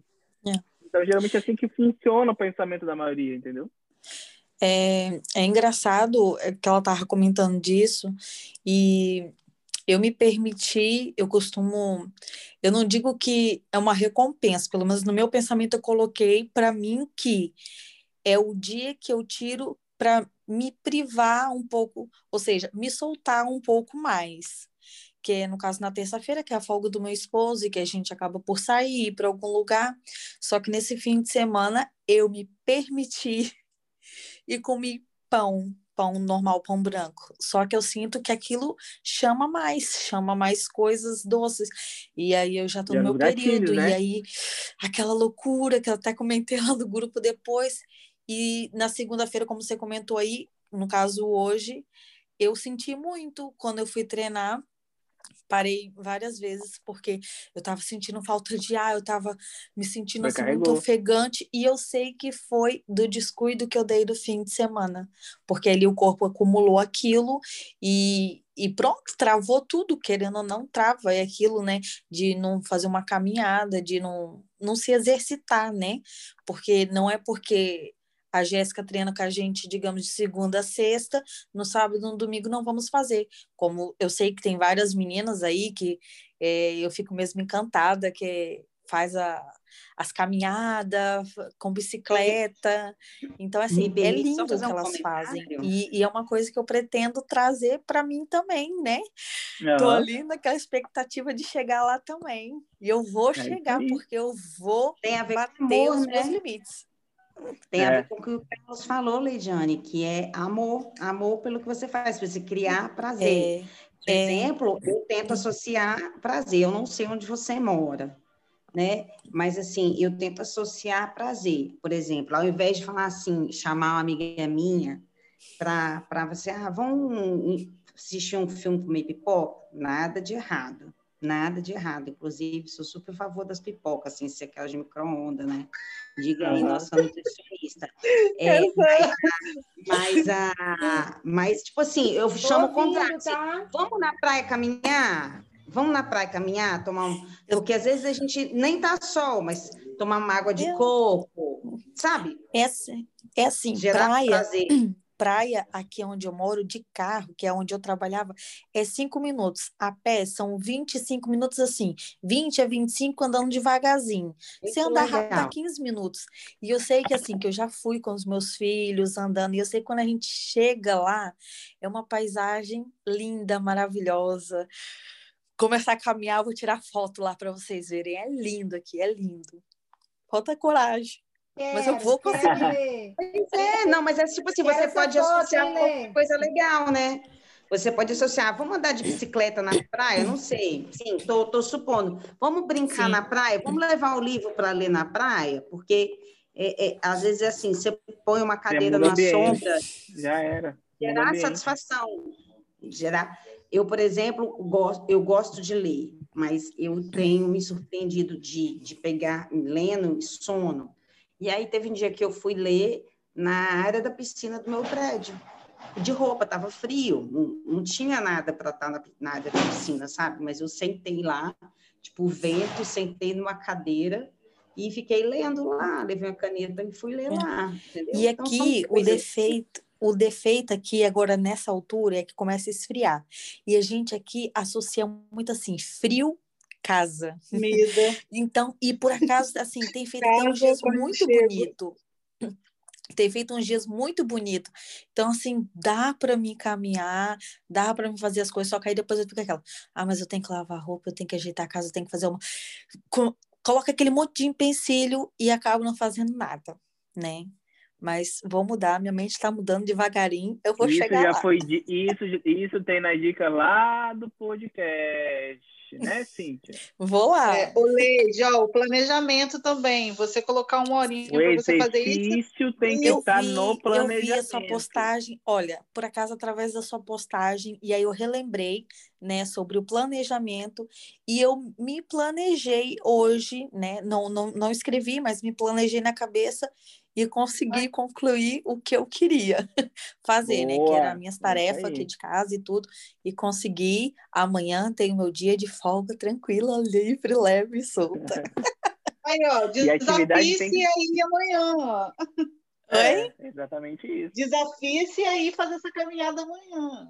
É. Exatamente isso. E coloque ela no planejamento. Essa hora que eu tenho que fazer a caminhada. Carlos. Ok. Oi. A Lê tá falando. Ai, gente, tô, trabalhando aqui ainda, mas estou tentando ouvir um pouquinho vocês. Mas o que a Lê tá falando, eu não sei se tem a ver com crença, né? Você que entende muito mais aí sobre a gente é, se cobrar muito, por exemplo, ai, é, eu quero caminhar, mas poxa, eu tenho roupa para lavar, eu tenho as coisas do meu filho, ou tem eu, né, por exemplo, disso, eu tenho muita coisa no meu trabalho, eu preciso, eu preciso produzir, eu preciso ajudar o Lucas nisso, eu tenho as coisas. A gente come... A minha mente, eu sou muito parecido com a lei. A minha mente me cobra muito o tempo inteiro. E eu sei que a atividade física ela tem que estar no. Eu, óbvio que eu sei disso, né? Até porque eu vivo isso, mas é algo que é muito inexplicável. Assim, quando a gente vai ver, a gente já está se cobrando demais. E aí a gente tende a deixar a atividade física para o final. Estou falando isso por experiência própria né, por experiência própria mesmo. Eu tenho milhões de coisas e todo mundo tem milhões de coisas. Eu não falo só por mim, porque todo mundo tem suas responsabilidades. Então, eu não sou nem melhor nem pior que ninguém, né? Eu não vou ser nem a primeira, nem a última, ou nem a única e tal. Mas a mente, ela realmente ela tem um poder tão grande de dominar a gente, tipo assim, querer sabotar o tempo inteiro. Por exemplo, ah, não, é, o seu trabalho da faculdade é mais importante que sua atividade física. Ah, não, se você não conseguiu fazer é, seu planejamento alimentar hoje, por que, que você não pede um iFood? Ah, não, não sabe, tá sempre, a mente está sempre carregando a gente para esse lado. E assim, realmente, não é só se organizar, por exemplo, igual hoje. Eu estou trabalhando aqui até agora e estou assim, graças ao meu treino, graças a Deus, ao treino da Jéssica, meu estresse está bem reduzido agora, porque se eu não tivesse treinado, tomado meu banho, feito minha refeição e voltado aqui para o que eu tinha que fazer, eu acho que o meu estresse estaria muito mais elevado, muito mais mesmo. Mas, assim, não é só a organização, a gente tem que ter a organização e ter na mente também, tá ali o tempo inteiro brigando com a nossa mente, cara, porque é o tempo inteiro, igual agora a Lê falou de lavar roupa. Caramba, eu fiquei de botar a roupa na máquina, e ela falou agora, e eu falei, caramba, tem a roupa na máquina ainda para lavar, que não lavei, entendeu? E, e é muito apertado isso na mente, gente, assim, tem dias tem pessoas e dias que a gente não tem muita coisa para fazer, mas quando a gente tem muita coisa para fazer, eu me sinto uma vencedora quando eu faço atividade física, eu me sinto uma vencedora quando eu vou dormir com a minha alimentação em dia, minha hidratação. E isso eu tenho aprendido muito no P30. Por mais que eu saiba que a hidratação ela tem que ser adequada, é, eu passei a realmente contabilizar ml por ml, sabe? E isso traz, assim, é, aquele senso de organização e responsabilidade. Mas a mente, ela é muito, ela, eu digo assim, a mente ela é muito difícil não só ser de dominada, mas ela de ser vencida. Sabe? A inspiração é que a lei tem, é, a inspiração ela que é um a Lê treino. tem, ela é o treino. A inspiração que a Lê tem, por exemplo, ela falou das meninas, que as meninas andam de bike e tal. Eu também tenho. Eu moro, Lê, né, de frente praticamente para o calçadão, aqui em Camuri e eu não consigo ir na praia. E às vezes eu fico muito triste comigo, sabe? Eu falo, Deus, muito obrigado que eu tenho a Jéssica, pelo menos dentro de casa eu consigo treinar, eu consigo bater minha meta diária de calorias, que eu consigo me movimentar, mas eu quero mais, eu quero, eu quero pegar uma bike aqui, né? Que a gente tem bike alugadas aqui no carro, sabe, a galera de Vitória. Eu quero ir na academia, pelo menos, eu moro do lado da academia, gente, vocês não sabem meu desespero. E quando eu não consigo, eu fico muito triste, Carlos, muito triste, muito triste mesmo, porque eu, às vezes eu quero superar os meus limites, mas eu vejo que eu não consigo, eu não estou conseguindo ainda, entendeu? É, faz parte, é um treino. É, e o treino ele pode ser começado com schedule, né, que é o seu planejamento. O que, que você tem que colocar é respeitar o seu planejamento. É respeitar aquele momento ali, é, isso é muito. É, e, Bruna, já vou te dar a palavra, tá? Não esquece que você tem que falar, não, tá, Bruninho? O, o que, que a gente tem que levar em consideração, que é isso que a Giza falou, é muito pertinente acontece com muita gente. Eu não posso falar todo mundo, mas acontece com muita gente. É o quanto tempo você consegue ficar focado, ou quantas vezes você precisa ficar focado e você dispersa o seu foco que você dá atenção às outras coisas menos aquilo que você está fazendo. E isso consome o seu tempo. E aí, quando o seu tempo termina de fazer aquilo, você está atrasado, com material atrasado. E aí você se sobrecarrega e, por incrível que pareça, existem pessoas que produzem muito mais quando elas são sobre a adrenalina do atraso. Por exemplo, período de faculdade. Eu tenho cinco anos para me formar. Eu começo a escrever TCC faltando seis meses. Eu começo a escrever TCC faltando dois meses. E tem muita gente que é muito produtivo sobre adrenalina. Que a mente vai funcionando e tá, tá, tá, tá, tá, tá, tá, tá, tá. Só que o seu cortisol só vai subindo. Você vai depreciando o seu corpo. Quando a gente faz o planejamento e começa a respeitar o planejamento, você começa a progredir pouquinho a pouquinho, dia após dia. E o que, que você tem que levar em consideração, que é te respeitar, é o seguinte: eu acabei meu planejamento aqui, deu três horas da tarde. Desculpa, deu três horas da tarde, acabei tudo que tinha que fazer. Então tem alguma coisa errada.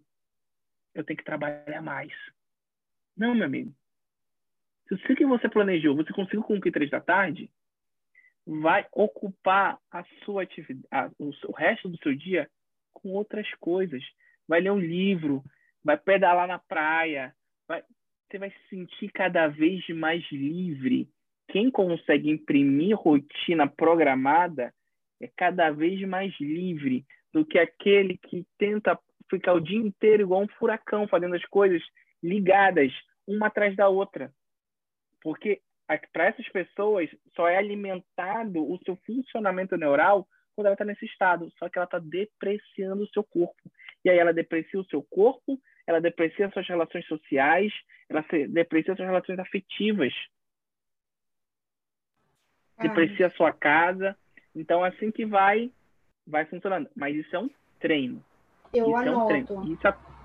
É, e eu aprendi com você. Antes do Petri, você já tinha conversado comigo na academia e tal, comigo com o Jonas. E o Jonas também sempre pegou muito no meu pé sobre isso. Então, é, no domingo eu faço todas as anotações mais grossas, digamos assim, coisas da semana, né, dias e horários. E aí, por exemplo, é, hoje de manhã eu acordei, aí eu venho na minha anotação, eu tenho um grupo VIP, que é só eu e eu no WhatsApp, né? E aí eu venho aqui, olho minhas anotações e vejo o que eu tenho que fazer. Aí eu vou, eu vou ali riscando.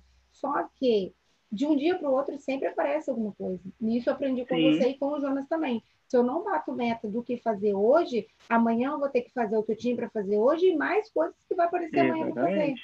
Entende? Então, eu anoto, eu anoto e vou tentando ao máximo bater a meta ali do dia. Eu estou falando aqui com as meninas, é anotar, gente, é coisa boba. Por exemplo, marcar médico, é, levar é, exatamente, é, mas anotar tudo. É exatamente isso. Voltar a treinar com a Jéssica. A, a atividade física, uhum. a caminhada, tem que estar tá lá. Porque isso senão aí. você vai sobressair ela, você, você não está dando importância. É, mandar mensagem para Carlos mandar mensagem para minha mãe, é, falar é com o grupo da família, tudo, tudo eu anoto. Primeiro, para não esquecer. Segundo, e você vai batendo a meta. Aí você vai batendo a meta. É, é preparar meu chá para o jejum. É, tudo assim eu vou anotando, porque eu, eu, óbvio, né, que a gente observa que, aquilo que você falou, a gente ganha mais tempo, a gente fica menos estressado, ao invés de a gente perder tempo lá na frente com a nossa desorganização, a gente ganha tempo. Isso, é isso aí, eu, e é um eu treino, acho maravilhoso. É um treino. É um você não vai acertar na primeira, aí você vai fazer a segunda, aí, em vez de você anotar a semana inteira, você anota só três dias. Aí quando passar três dias, você anota mais três dias para não ficar muita coisa com lado, porque você vai querer dar conta de tudo. Então você faz três dias de, de anotações, depois você faz mais três dias, e aí é um treino, é um treino. Fala, Bruninha. Não, na realidade é, é, é, complementando assim o que Jesus falou, né? Eu, eu realmente essa semana eu tive uma recaída muito grande com relação a isso. Ontem Ismar conversou muito comigo, muito, muito, muito, muito, tanto que hoje ele falou: você vai fazer o treino por coisas, por às vezes por um problema pessoal, às vezes por um cansaço, às vezes é, na questão que eu trabalho também, tenho meu, meu ministério na igreja, às vezes são várias coisas que você acaba meio que, ai meu Deus do céu, será que eu vou conseguir? Eu, eu sou muito assim.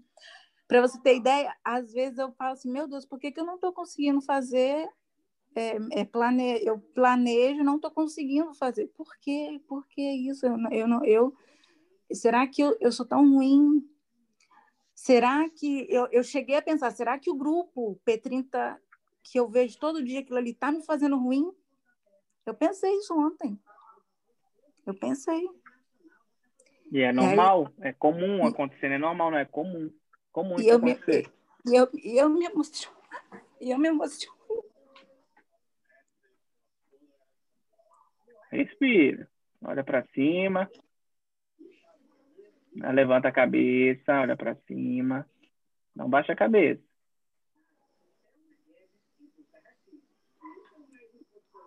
É que a gente vai vendo as pessoas conquistar as metas, partilhar momentos, e quando o dia que a gente não consegue, a gente fica assim: será que eu não fui capaz? O que, que eu estou fazendo de errado que eu não estou conseguindo atingir? Eu a gente compreendo com vergonha, né? Gente, é, eu fico com vergonha, Bruninha, você não tá sozinha. Gente, eu tô aqui, ó, chorando com a Bruna, porque semana passada eu não consegui treinar praticamente correto nem um dia. Semana passada, vocês perceberam como eu estava ausente. E eu fico dentro de casa, eu vejo as fotos de vocês e falo, meu Deus do céu, eu sou nutricionista. Oh, gente, é minha cobrança que é maior, que eu sou nutricionista de vocês. Vocês acham que eu nunca chorei também igual a Bruna? Vocês acham que quando que eu olho minha tem... celulite na, na, no espelho, eu fico, meu Deus, eu não vou conseguir. Gente, é, eu estou acompanhando gente que está conseguindo, eu não consigo. Isso bate mesmo. É, é um sentimento, Bruno, que você não está sozinha, do ser humano. E assim, eu sinto a sua dor, igual a Lê falando que às vezes a gente não consegue né, bater. Jejum, às vezes né, a gente se perde no jejum, não conseguimos fazer o jejum realmente esse sentimento é super real, Bruna. Eu tô te falando Mas... agora como, mulher, entendeu? Como mulher. Não, eu já, eu, eu já, entendo. Eu já conversei com você várias vezes. Já fiz perguntas, já senti ciúmes. Eu sou muito assim. Tipo, uhum. ah, eu sou assim, tipo, é, será que eu não tô? Não, não é inveja das pessoas mas é, é o sentimento de talvez não estar conseguindo. E coincidentemente ontem, Ismar falou, Bruna, a gente tem que sentar e conversar, você não está bem. Eu não sei se é essa sobrecarga, talvez, de, de tudo, né? Às vezes, de tudo, de tudo, de, de filhos, casa, mãe, é, igreja, é tudo. Então, eu preciso, tipo, respirar. Tem momentos que, que eu preciso respirar. É, parar um pouco, pensar em mim, olhar para mim e falar: você tem que seguir, senão você não vai conseguir.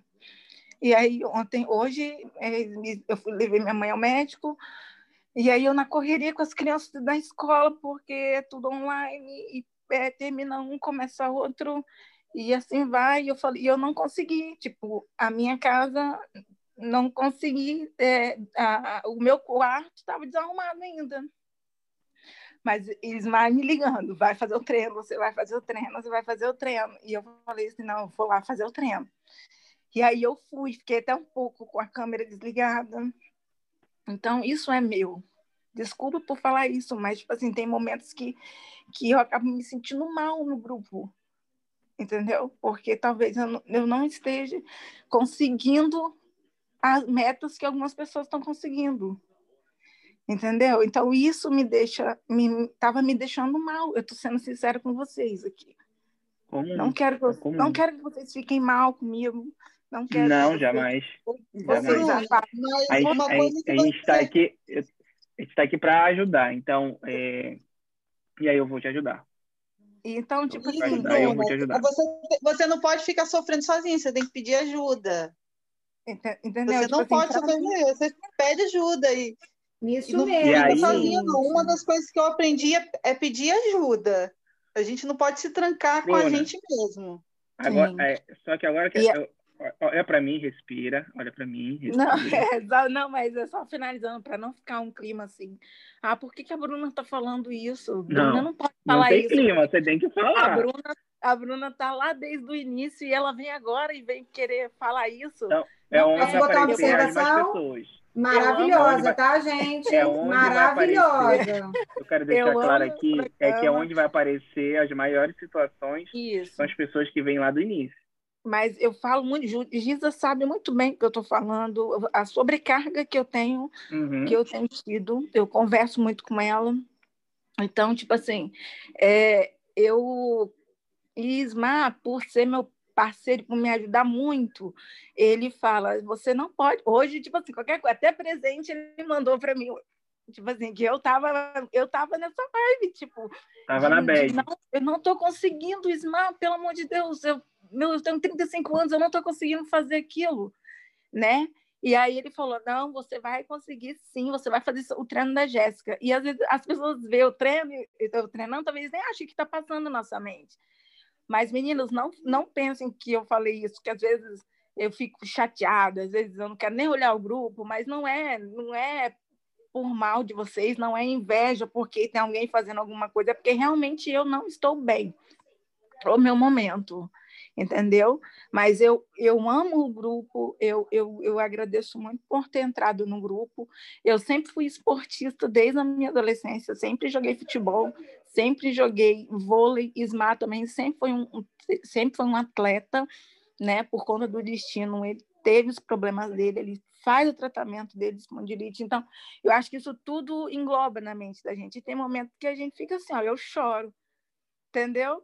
É tipo assim, eu não aguento. É então, é comum. o grupo ajuda mesmo a desabafar. Sim, o grupo ele é motivador. Ele é muito motivador porque eu acordo e já vejo aquilo. Eu falo, gente, olha só como que as meninas já. Mas eu também me culpo, eu também me cobro de não ter acordado mais cedo, de não ter ido numa praça da paz correr. Eu não tenho bicicleta, só, só meus filhos têm bicicleta. Mas eu eu me cobro isso para vocês terem uma ideia, minha mãe que ficou um tempo, ela ficou um tempo aqui em casa e agora voltou para casa. Ela, ela, eu peguei os equipamentos que eu tinha, caneleira, é, colchonete, os negócios, tudo e dei para ela. Fiz os litrinhos, ela levou tudo para casa. Aí eu fui lá, comprei outro de novo, botei aqui dentro de casa.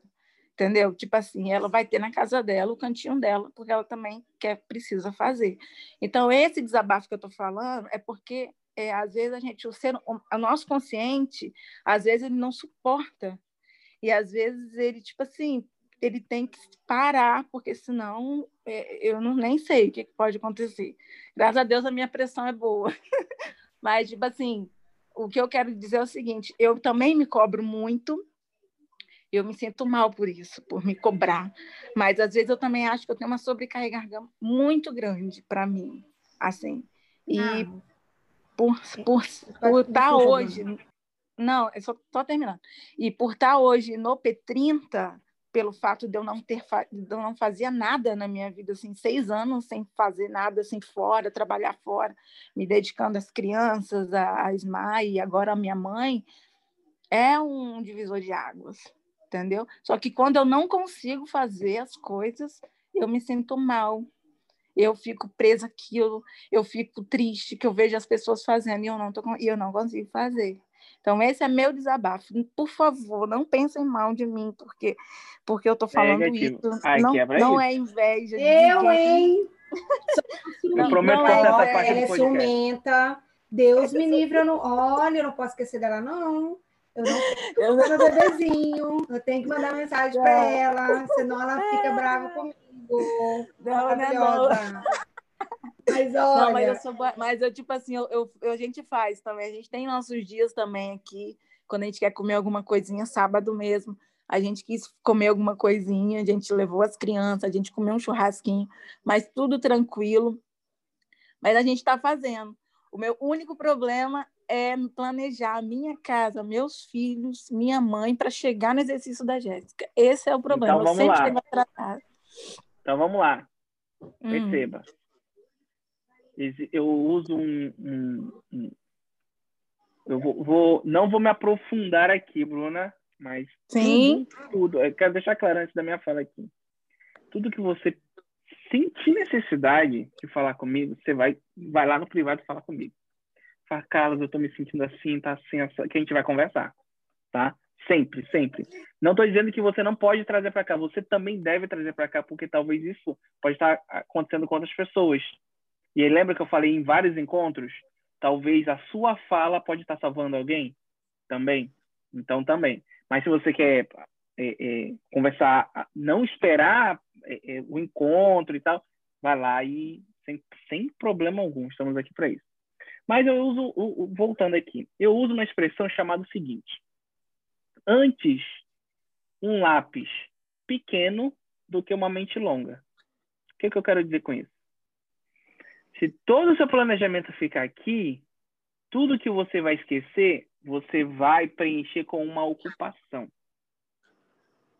E essa ocupação vai virando uma bola de neve. Porque todo espaço vazio que você tiver, fala, não, isso aqui está muito vazio, vou colocar uma ocupação. Mas se você escrever, acabei esse, agora eu vou fazer esse, ajuda a, ajuda a gente a fazer, sabe o quê? A aprender a dizer não a gente tem a necessidade, é, é, a dificuldade de dizer não com o receio de magoar outras pessoas que vão pedir algo para gente. Mas se a pessoa pedir para você e você abre o seu planejamento e não tem espaço, meu amigo, eu posso fazer amanhã? Crianças, ó, tem até esse horário aqui. Que, lembra que a gente falou que reverbera nas pessoas, beneficia as pessoas que estão perto da gente? Se esse horário aqui não estiver pronto, a gente só vai fazer amanhã. Então, planejamento escrito, ele não é somente para a gente bater a meta daquilo que a gente está fazendo, mas ele nos ensina a dizer não e a controlar os limites nosso e das outras pessoas que convivem com a gente.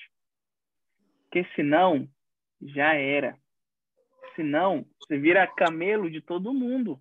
Verdade. Não, joga lá que ela, que ela, ela diz que sim, joga lá que ela aguenta, joga lá que ela vai fazer. Meu amigo, aqui ó, dedinho. Se não tá aqui, se você não me avisou antes para eu colocar aqui, esquece. Já é. Ah, eu tô nessa hoje, Carlos. Com tudo, minha faculdade, isso é, família, isso é libertador. Até grupo de isso, família, eu tô assim. E isso é libertador, sabe por quê? Porque ninguém vai morrer. Se não for um uhum. caso de vida ou morte, ninguém vai morrer. Ninguém vai morrer quando você disser não. Ninguém, ninguém vai gostar menos de você. Talvez pode ficar chateado porque não está acostumado a receber ou não. Paciência paciência, isso vai dizer mais da outra pessoa do que sobre você. Então, quando você faz o seu schedule, quando você faz o seu planejamento escrito, ele te ajuda a tomar decisão em dizer sim ou não para determinadas pessoas. Isso vai depender se é o seu marido, se é o seu filho, se é a sua mãe, se é o seu vizinho, se é o seu irmão, se é o seu cachorro, independente. Quem não sabe escutar um não, aí já não é mais um problema seu. Já é um ah, problema da, da, da, é... da, da espectadora, né? Da pessoa. É, nós mulheres, você tem a experiência de conviver com uma aí, a gente tem muito, muito costume de co se cobrar muito mais do que o homem, eu observo. O homem, meu, o meu homem aqui, tá lá jogando o Warzone dele, gritando com os amigos lá da puta que pariu. O Gabriel Gustavo Guilherme deu a hora dele, meu filho. Zé Fifi se tranca no quarto, é o mundo dele ali e acabou. E eu tenho o um mundo aqui para desbravar ainda, é filho para botar para dormir, é isso, é aquilo, pererei para papá. Enfim, então nós mulheres, além de ter uma demanda maior, nós também nos cobramos mais. Porém, quando eu vejo a Bruna falando e me identifico com muita coisa, Bruna, uma coisa que eu quero te deixar bem clara, assim, você, às vezes, falando assim, ah, não quero abrir o um grupo porque né, eu vejo as outras pessoas, eu não consigo bater, não consigo bater meta, né, fazer e tal, para papá. Mas eu, Giza, várias vezes, eu me inspiro em vocês. Vocês não sabem o quanto vocês são importantes para mim. O quanto acordar de manhã e ver a fotinha da Cintia lá, quando eu não vejo, eu já fico preocupado. Falei, poxa, a minha motivadora aqui matinal não postou foto, que é a Cintia de manhã, é você o Ismar à noite. Quantas vezes eu faço, gente, eu faço questão de abrir as fotos de vocês no meu celular, quando eu não estou no computador, abro meu, pelo meu celular, ver o rostinho de vocês, a carinha de vocês. Quantas vezes? Poxa, eu falei, Bruna, eu não tenho, já, a Núbia já até me zoou, eu não tenho uma caneleira em casa. Eu não, a minha band pocou, eu fico amarrando a bichinha aqui. É uma, a bolsa que eu tenho aqui, desde o início do programa, está aqui de peso. E eu vejo vocês de bike em casa, com trampolim, com jump, com caneleira. E eu fico babando aqui, assim, sabe? Falando, gente, como é legal. E às vezes eu fico parando para pensar, meu Deus, será que é só eu que não comprei nada? Sabe? Só eu que não tenho nada. Eu... E eu vejo a Cíntia lá fazendo o, o, a barra dela, a Fernanda, a galera toda. E eu moro num apartamento e assim, e se eu deixar isso me levar, eu vou tendo esse sentimento também de me afastar. Por quê? Porque a gente só pensa no que a gente quer a mais. A gente não pensa, às vezes, na inspiração que a gente é para o outro, sabe? Na inspiração que a gente pode seguir para o outro. Vocês, gente, vocês. Eu não sei se tem mais gente que se sente assim, mas vocês me, me inspiram a Giz a todo momento. A, a sua fotinha no domingo, com o seu pãozinho com ovo, com o cafezinho seu Max Livre, Bruna, isso é para pou, pouquíssimas pessoas, sinto muito.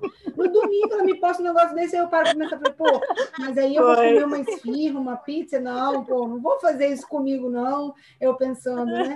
Pô, a Bruna... E é isso que bate mesmo na cabeça da gente, porque vocês estão ali, sabe, sendo uma máquina para a gente, para os demais participantes. Mas, Carlos, eu observo que, que nós, mulheres, nós nos cobramos muito, mas eu aprendi a lidar com certas coisas na minha vida quando eu, eu anoto também, tipo, para mim, isso aí não precisa ser a curto prazo, mas a longo prazo, Bruna, qual é o meu foco principal?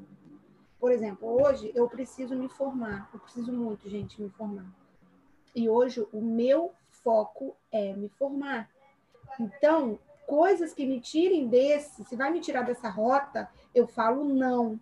Coisas que, por exemplo, é, no dia eu não treinei, fiquei triste, fiquei, mas eu não, não treinei por quê? Porque eu tive cinco provas num dia, poxa, aí é, é pegar o indivíduo e também jogar ele no chão, sabe? Eu tive cinco provas num dia essa semana, eu fiquei derrotada, cinco provas que eu tive que estudar pra caramba. Então eu paro para pensar assim, quando vem essas nós, Bruno, eu falo, o que, que eu estou fazendo? É para o meu objetivo? Ou eu não fiz o treino para dormir, ou não fiz o treino para ficar no celular? Essas coisas assim, para você começar a analisar quais são os seus, os seus objetivos de vida. Por exemplo, poxa, eu estou trabalhando para viajar, sabe? Eu estou me desdobrando para viajar, fazer dinheiro para viajar. Então, pô, eu sei que uns deslizes aqui, outros deslizes ali acontecem, né, Carlos? Tem essa margem de erro aí, digamos. Sim. Então, é o espaço, no... espaço do planejamento você tem que deixar justamente para isso, para margem de erro. Justamente. Eu comecei a perceber que eu comecei a evoluir como ser humano, como ser humano, quando eu parei de me cobrar menos, por exemplo, no meu, na minha estética. Eu continuo me alimentando, eu continuo treinando, mas a minha estética hoje não é o meu primeiro lugar. Mas hoje eu preciso me formar, depois de me formar vem a minha família, que eu não posso deixar o meu filho passar necessidade, tá? auxílio na escola, o meu marido, e depois vem o meu corpo, entende? Não estou falando aqui, Carlos, que eu deixo de treinar e nem deixo de me alimentar bem, Sim, claro mas não é claro. é mais em primeiro lugar. Se eu não conseguir fazer minha alimentação 100% correta na semana e eu fiz 90, que ótimo, parabéns, porque eu não desisti de mim, estou ali tentando, estou na constância. Se eu não treinei sete dias, mas treinei quatro, que bom para mim, não está ótimo, mas está bom. Eu acho que o que falta é as pessoas entenderem que não é desistir do seu processo, é tentar manter o seu processo. Entende? Então, coloca como objetivo. Hoje, o seu objetivo é o quê? É cuidar dos seus filhos, fazer seus filhos entrarem de férias? Foca nas férias deles. Depois que eles entrarem de férias, você se cobra mais nos treinos, mas você ter uma organização vai também te ajudar a isso. Eu acho que a mente da gente atrapalha mais do que as nossas ações. Às vezes não precisa Era ser né? perfeito. Né? É, não precisa ser perfeito, precisa ser feito. Não vai ser todo Perfeito. dia que você vai estar no gás ali para o treino da Jéssica. Mas você vai, você vai empurrada, estou aqui, beleza, estou aqui, né? Mas se fiz. Vai ter outro dia que você vai estar mais no, no, no pique. No outro dia você vai ter mais pique, no outro mais dia pique. você é, vai ter mais empenho, menos desempenho, outro... e assim vai. Mas tem é duas coisas aqui para finalizar que é muito importante. A primeira é social. Falar. Oi, alô? alô? Oi, eu alô? também quero falar. Oi, fale. Pode? Pode. Marluz! Vou até abrir a câmera. A, a é. nossa espiã, a nossa espiã. Nossa, é. ela abriu a câmera, gente! Uau, eu fico ouvindo, tá? Eu fico escondidinha, mas eu fico ouvindo tudo. Assim, várias coisas importantes da questão da mente, da questão de você é, fica muito acelerado e você deprecia sua mente tal. E assim, é difícil falar porque quando acontece com a gente, né? A gente se pequenininho e, e às vezes isso é difícil. E aí eu vou contar uma que, que acontece comigo hoje. Eu acho que é, a maioria de vocês me conhece. Eu estou tremendo.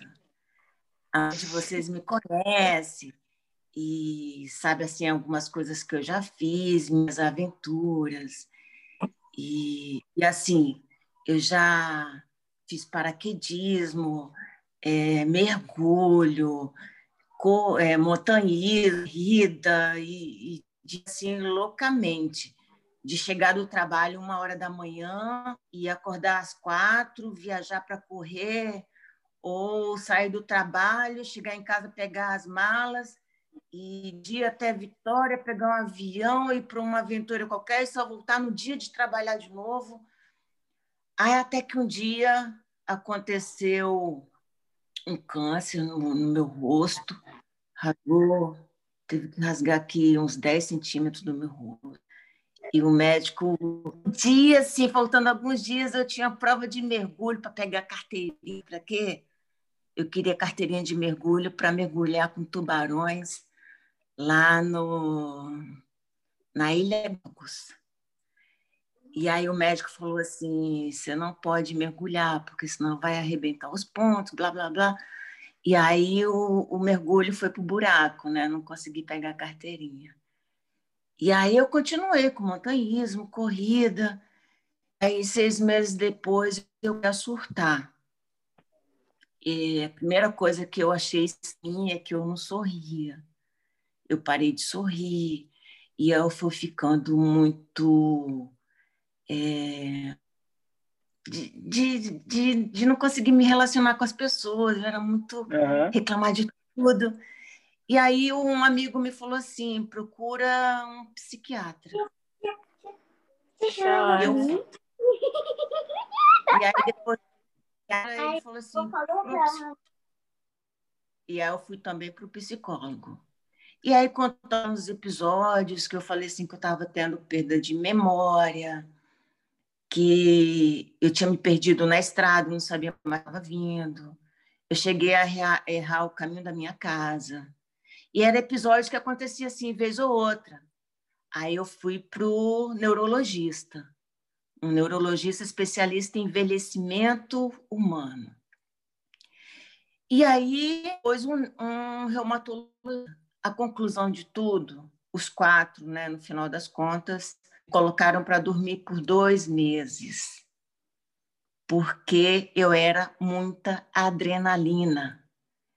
suguei toda a energia do meu cérebro, igual o Carlos falou, de você depreciar totalmente. Isso aconteceu. Aumento de cortisol, mente acelerada, é, privação de sono, é, acaba déficit colocar... de atenção, da déficit de atenção, da, da amnésia, né? Que a gente chama de amnésia aguda, que são as amnésias pequenas.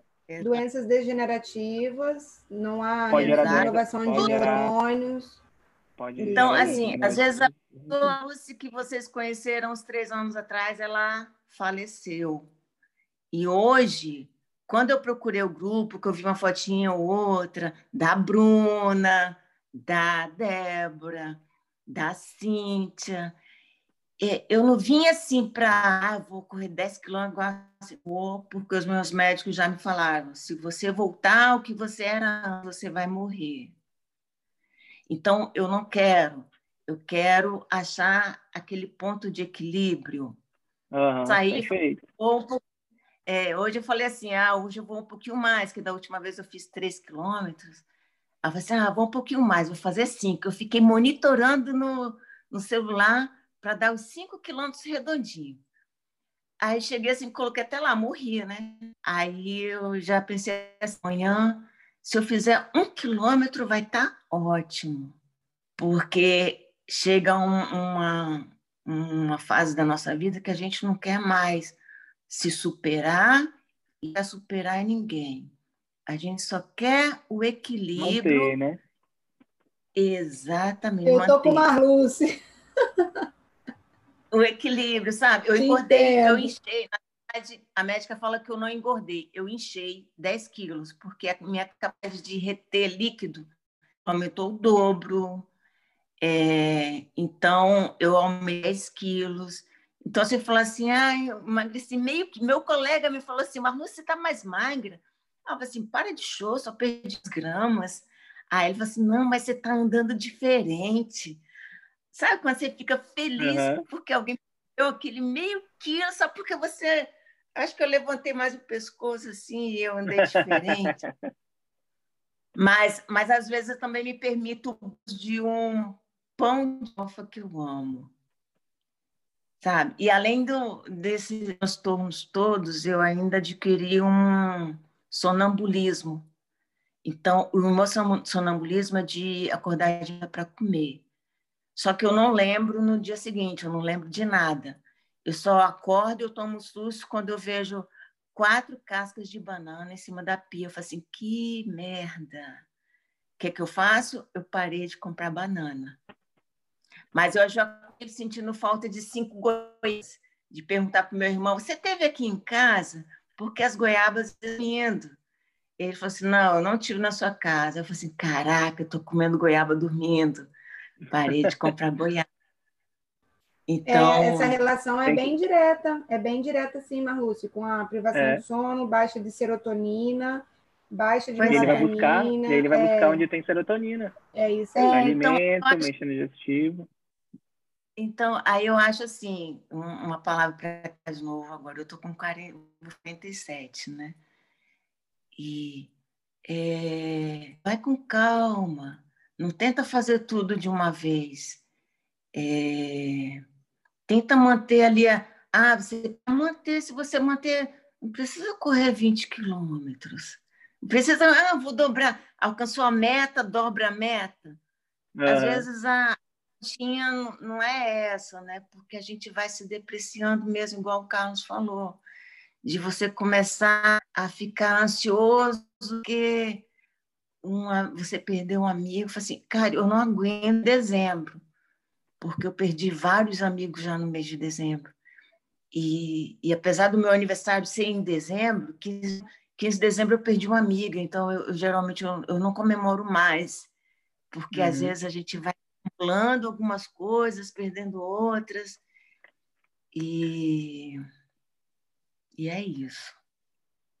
É, isso, isso, é, isso já é um, um, um reflexo de, de, tudo isso e a mensagem da, da Marluca é interessante, que é você ser o sempre tentar achar o equilíbrio e tá tudo bem, precisa dar conta de tudo, né? E aí as duas coisas que eu quero dizer é o seguinte: existe um papel social, que é uma herança social, principalmente sobre as mulheres, que é dominar a casa, dominar os filhos, dominar o marido. Quando eu falo dominar, é porque eu tenho que gerenciar, né? Gerenciar tudo isso. Só que, se você. Isso é um papel social, de herança social. Então, não sei como é que vai vir as novas sociedades, mas isso é, é uma herança que vem até da minha geração, por exemplo. Né? Afeta a, a minha geração ainda.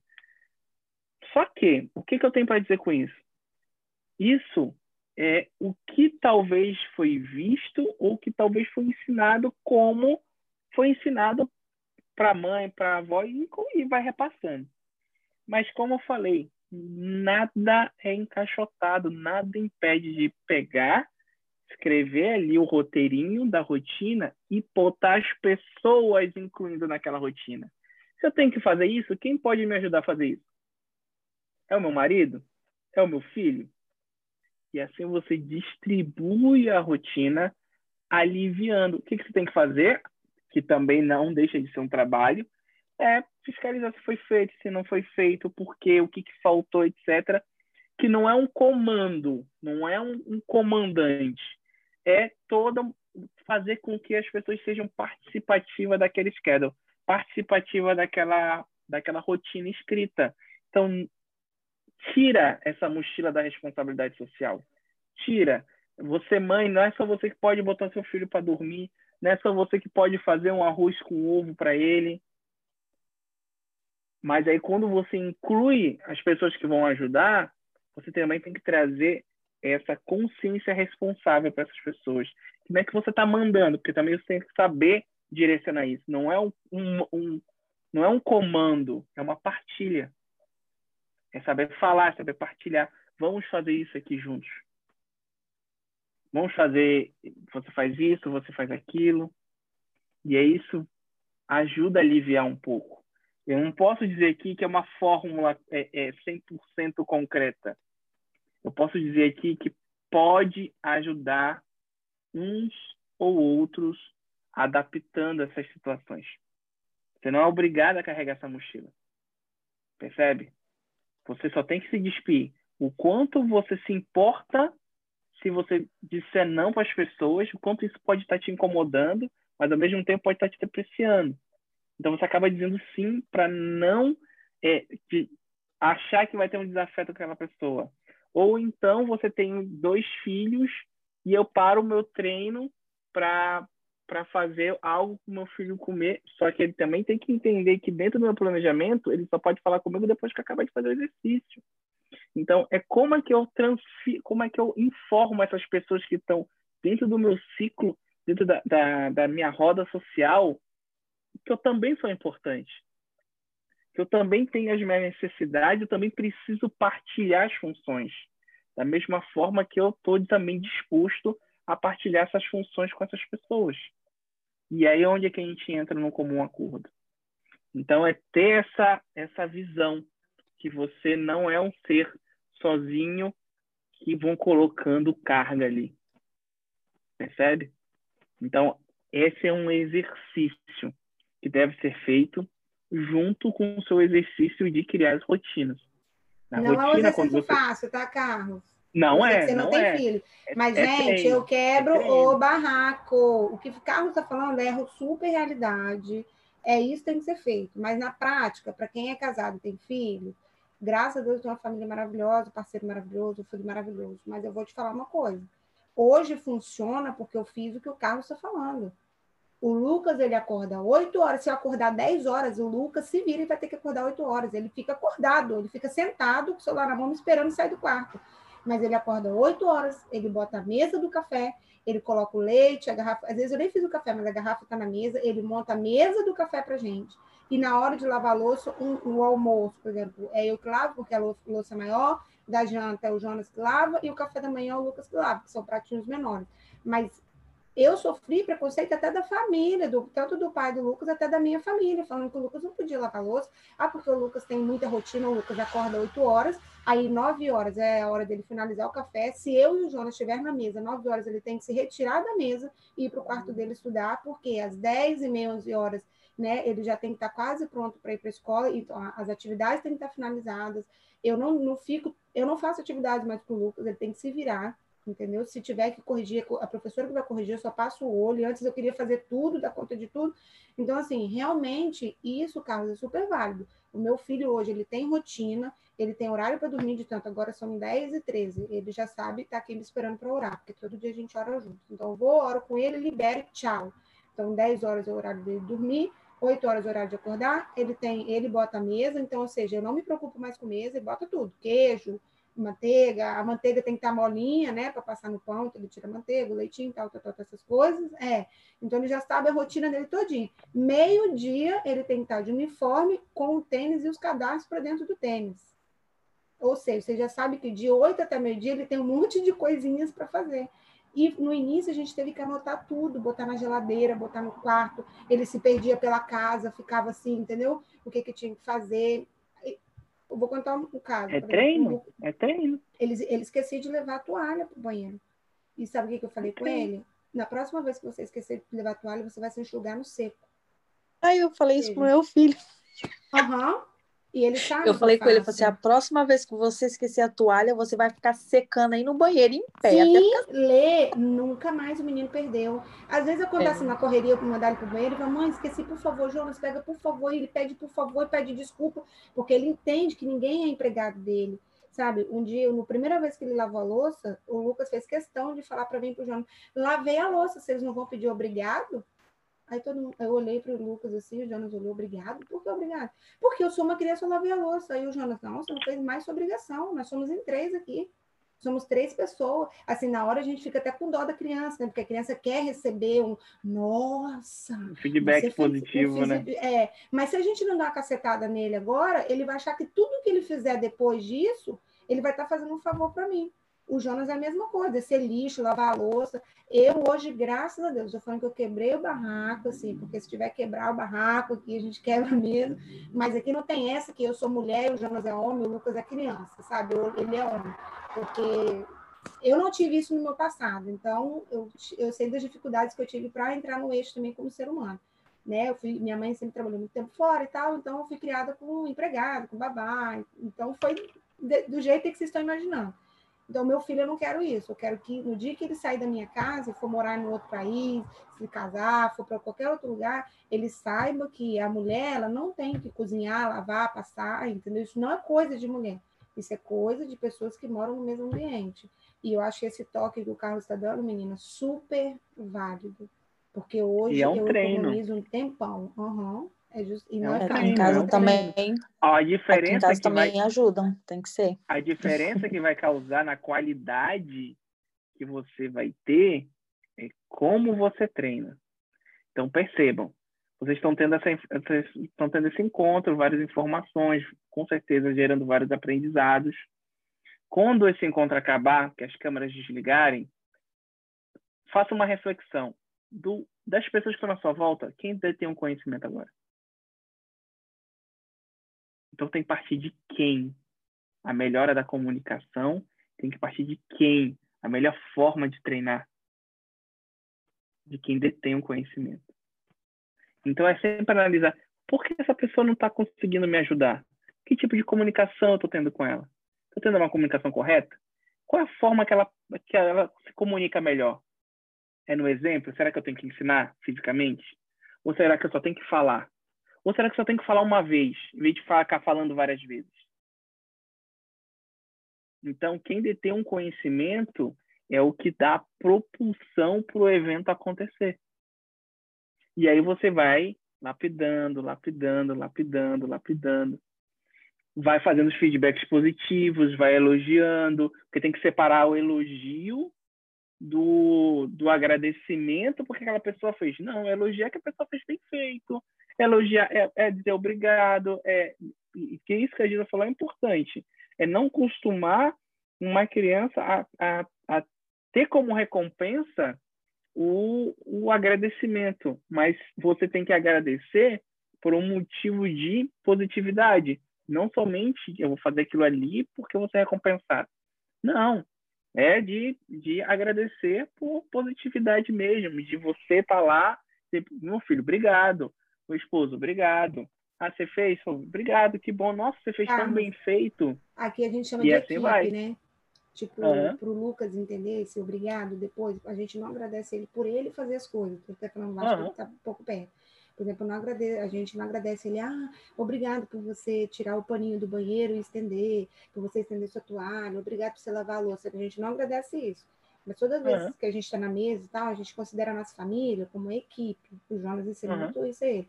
E quem é da equipe, um defende o outro. Você não vai falar mal da sua equipe lá fora. Se alguém claro. da sua equipe está vacilando, você vai isso. defender a sua equipe e tal. E aí a gente sempre fala assim, ó, oh, Lucas, obrigada por fazer parte da nossa equipe, por você ser fiel à nossa é equipe, é isso. por você ajudar é isso, é uma dissociação. É, é isso, aí. Eu não estou agradecendo é ele por ele estar tá lavando a louça, mas agradecendo Mas ele está recebendo um fazer... feedback positivo. É, e aí isso ali. Só que você não está dando, você não tá dando o benefício dele do da recompensa. Tá dando feedback positivo, que é o que a gente tem que exercitar. Uhum. Uhum, é justamente. Aí a gente tenta. Não é igual eu tô falando, não é fácil, mas a gente tem que ter um raciocínio assim, pô, não posso é, não vou não vou parabenizar porque lavou, mas como é que eu posso recompensar isso para uma criança, entende? Então a gente está o tempo inteiro pensando como trazer ele mais para perto, para ele entender que é legal ser da equipe, mas também não é um favor que ele está fazendo para ninguém, entendeu? É tipo uhum. isso. Exatamente. Mas a gente usa o termo de equipe, equipe. Perfeito. Porque a criança ela tem essa linha tênue, então se a gente não conseguir é, ensinar direitinho, acaba virando um, um, um, uma rotina de vício, né? Mas aí ele tem que receber o feedback, o feedback positivo para ele sentir que você está ali com ele, né? Que você está ali junto, você está, pô, eu tô vendo o que está acontecendo, entendeu? Então, é, essas duas últimas coisinhas que eu queria dizer da importância, né? da importância não, né? Do quanto você tem que relevar essa carga social e como você pode desassociar ela sem você deixar de ser mãe, sem você deixar de ser mulher, mas você é um ser humano que também precisa de ajuda, precisa partilhar, precisa de, de, de várias outras mãos para o negócio desenvolver e você não ficar sobrecarregado. Entende? Então, é, isso passa muito um pouquinho mais à frente. Certo? Alguma dúvida mais? Eu posso ajudar? Diga, diga, diga, diga, diga, diga, diga, diga, diga. Não? Tudo certo? Tudo bem? Aliviou um pouco, Bruninha? é bom, né? É bom. Obrigada. Voltar para fora é bom. É porque é sempre eu choro, né? Eu sou muito assim, meu Deus. Ah, e é o segundo choro. O Leo ah, primeiro, aquela primeira vez. Uhum. Ah, tem que esvaziar, é assim? Galera, eu tô bem, porque quando a gente fala de emoção, meu amigo, as lágrimas é... vêm. E tem que colocar emoção retida, emoção, escutem bem, emoção dói na carne. Então, coloque emoção para fora. Não uhum. fica guardando. Uhum. Se tiver que falar, tiver que falar, fala. Isso com qualquer uhum. pessoa. Obviamente a gente tem que saber falar, uhum. mas ela dói na carne. Emoção, ela dói na carne, ela gera dores físicas. Então, assim, Bruninha, então tem, eu só a favor, tem que colocar para fora mesmo. Não, mas eu entendi perfeitamente o que você falou, o que Giza falou, o que as meninas falaram. Eu vou me concentrar nisso. Vai exercitando que... isso, vai exercitando, é um treininho. Né? Tudo isso que Giza falou também foi muito importante também. Eu preciso mudar muita coisa aqui, né? Mas, mas vai dar certo sim, galera. Eu só apenas desabafei, mas estou bem. Bruninha, só não se esqueça que Oi. você é maravilhosa, tá? A Estezinha também é maravilhosa. Bruna! sentir triste, lembra que a gente te acha nota mil. Eu quero dizer que você me inspira muito, viu, garota? Ah, não obrigada. Não, a gente ama você. Obrigada. Verdade, Rai. Verdade. Rai disse tudo. Vocês, vocês inspiram a gente. Né, Rai? A gente fica aqui treinando, esse povo tem bike em casa, não sei o quê. Gente, a Bruna tá fulé é, demais, gente. Eu que faço a avaliação dela. Eu sei, eu sei, a Lê falou, você falou, é, e eu também sou assim, tem dias que eu fico assim, cara, eu vejo essas meninas aí, já tudo, já tudo, já com os corpinhos tudo já em cima e tal. Eu fico com a preguiça às vezes, eu fico chateada comigo mesmo, eu fico com raiva, você não vou treinar hoje não. Porque não estou vendo nada, estou aqui ansiosa, doida querendo comer alguma coisa que não pode, e é uma briga terrível. E eu fico vendo vocês e vocês inspiram a gente. A gente sabe que tem dias e dias, mas é assim mesmo. Mas a gente ama você, não fica assim, não. A gente ama todo mundo, né? A gente é, criou é, um vínculo muito grande. Eu, eu, eu, falei isso com a Giza, que a gente criou um vínculo muito grande. A gente, quando a gente fica muito tempo falando com as pessoas, a gente cria, apesar de eu conhecer muita gente do grupo, mas a gente criou um vínculo muito bonito. Eu tenho vocês como uma família, né? A família do P30. Ai, que linda! Também é tenho vocês como família. Eu sinto falta de cada uma de vocês. Quando alguém some assim, igual a Cíntia, a Cíntia Guache, ela tá bem assumida, né? E aí eu tava falando com ela aqui no direct e tal. E aí, quando ela aparecer lá no grupo, vamos falar com ela, tá sumindo. Outras pessoas que vocês sentirem falta, porque eu acho que todo ser humano gosta de ser lembrado, né? Assim, Sempre. Né? Tipo, ah, né? Sentir sua falta, isso é muito legal. E quando vocês não aparecem. Os fins de semana, fica um silêncio, às vezes, naquele grupo, eu fico assim, gente. Cadê não, o pão? silêncio aí, Bruna, vem e me coloca um pãozinho integral com ovo, Max e... e ela tá aí achando que ela não motiva Eu falei, opa, gente, foi, foi a freada da minha jacada, aquele, aquela foto. Falei, ah, Olha, não, não posso. Não, o pãozinho dela que ela colocou ontem, hoje de manhã foi a primeira coisa que eu fiz. Porque ela me motivou a fazer. Viu, Bruna? Pois é, mas aí eu fui lá no da Giza, no, story, no, no, no, Instagram dela, e olhei como que ela fez. E eu já tinha visto, né? Mas eu falei, como é que faz mesmo? Eu falei, hoje eu vou fazer. Aí fiz certinho. A Isma até brincou, engraçado, você fez só para você e eu. Aí eu fui lá e fiz. Mas eu queria saber se ia dar certo, né? Porque eu, eu só vi lá. Ou seja, mais uma inspiração. É um inspirando o outro, gente. Não tem jeito. Gente, agora eu tô até com kombucha, vocês não estão entendendo. Cíntia tá com kombucha e Débora. Agora elas que estão me motivando. E agora eu tô, tô, tô criando kombucha. Vou amanhã talvez fazer a minha primeira, tirar minha primeira fermentação. Vocês não têm ideia como é que vocês me motivam. Agora a Débora já até me mandou um pé de morango que ela comprou na feira, não sei aonde. Está dando moranguinho na casa dela.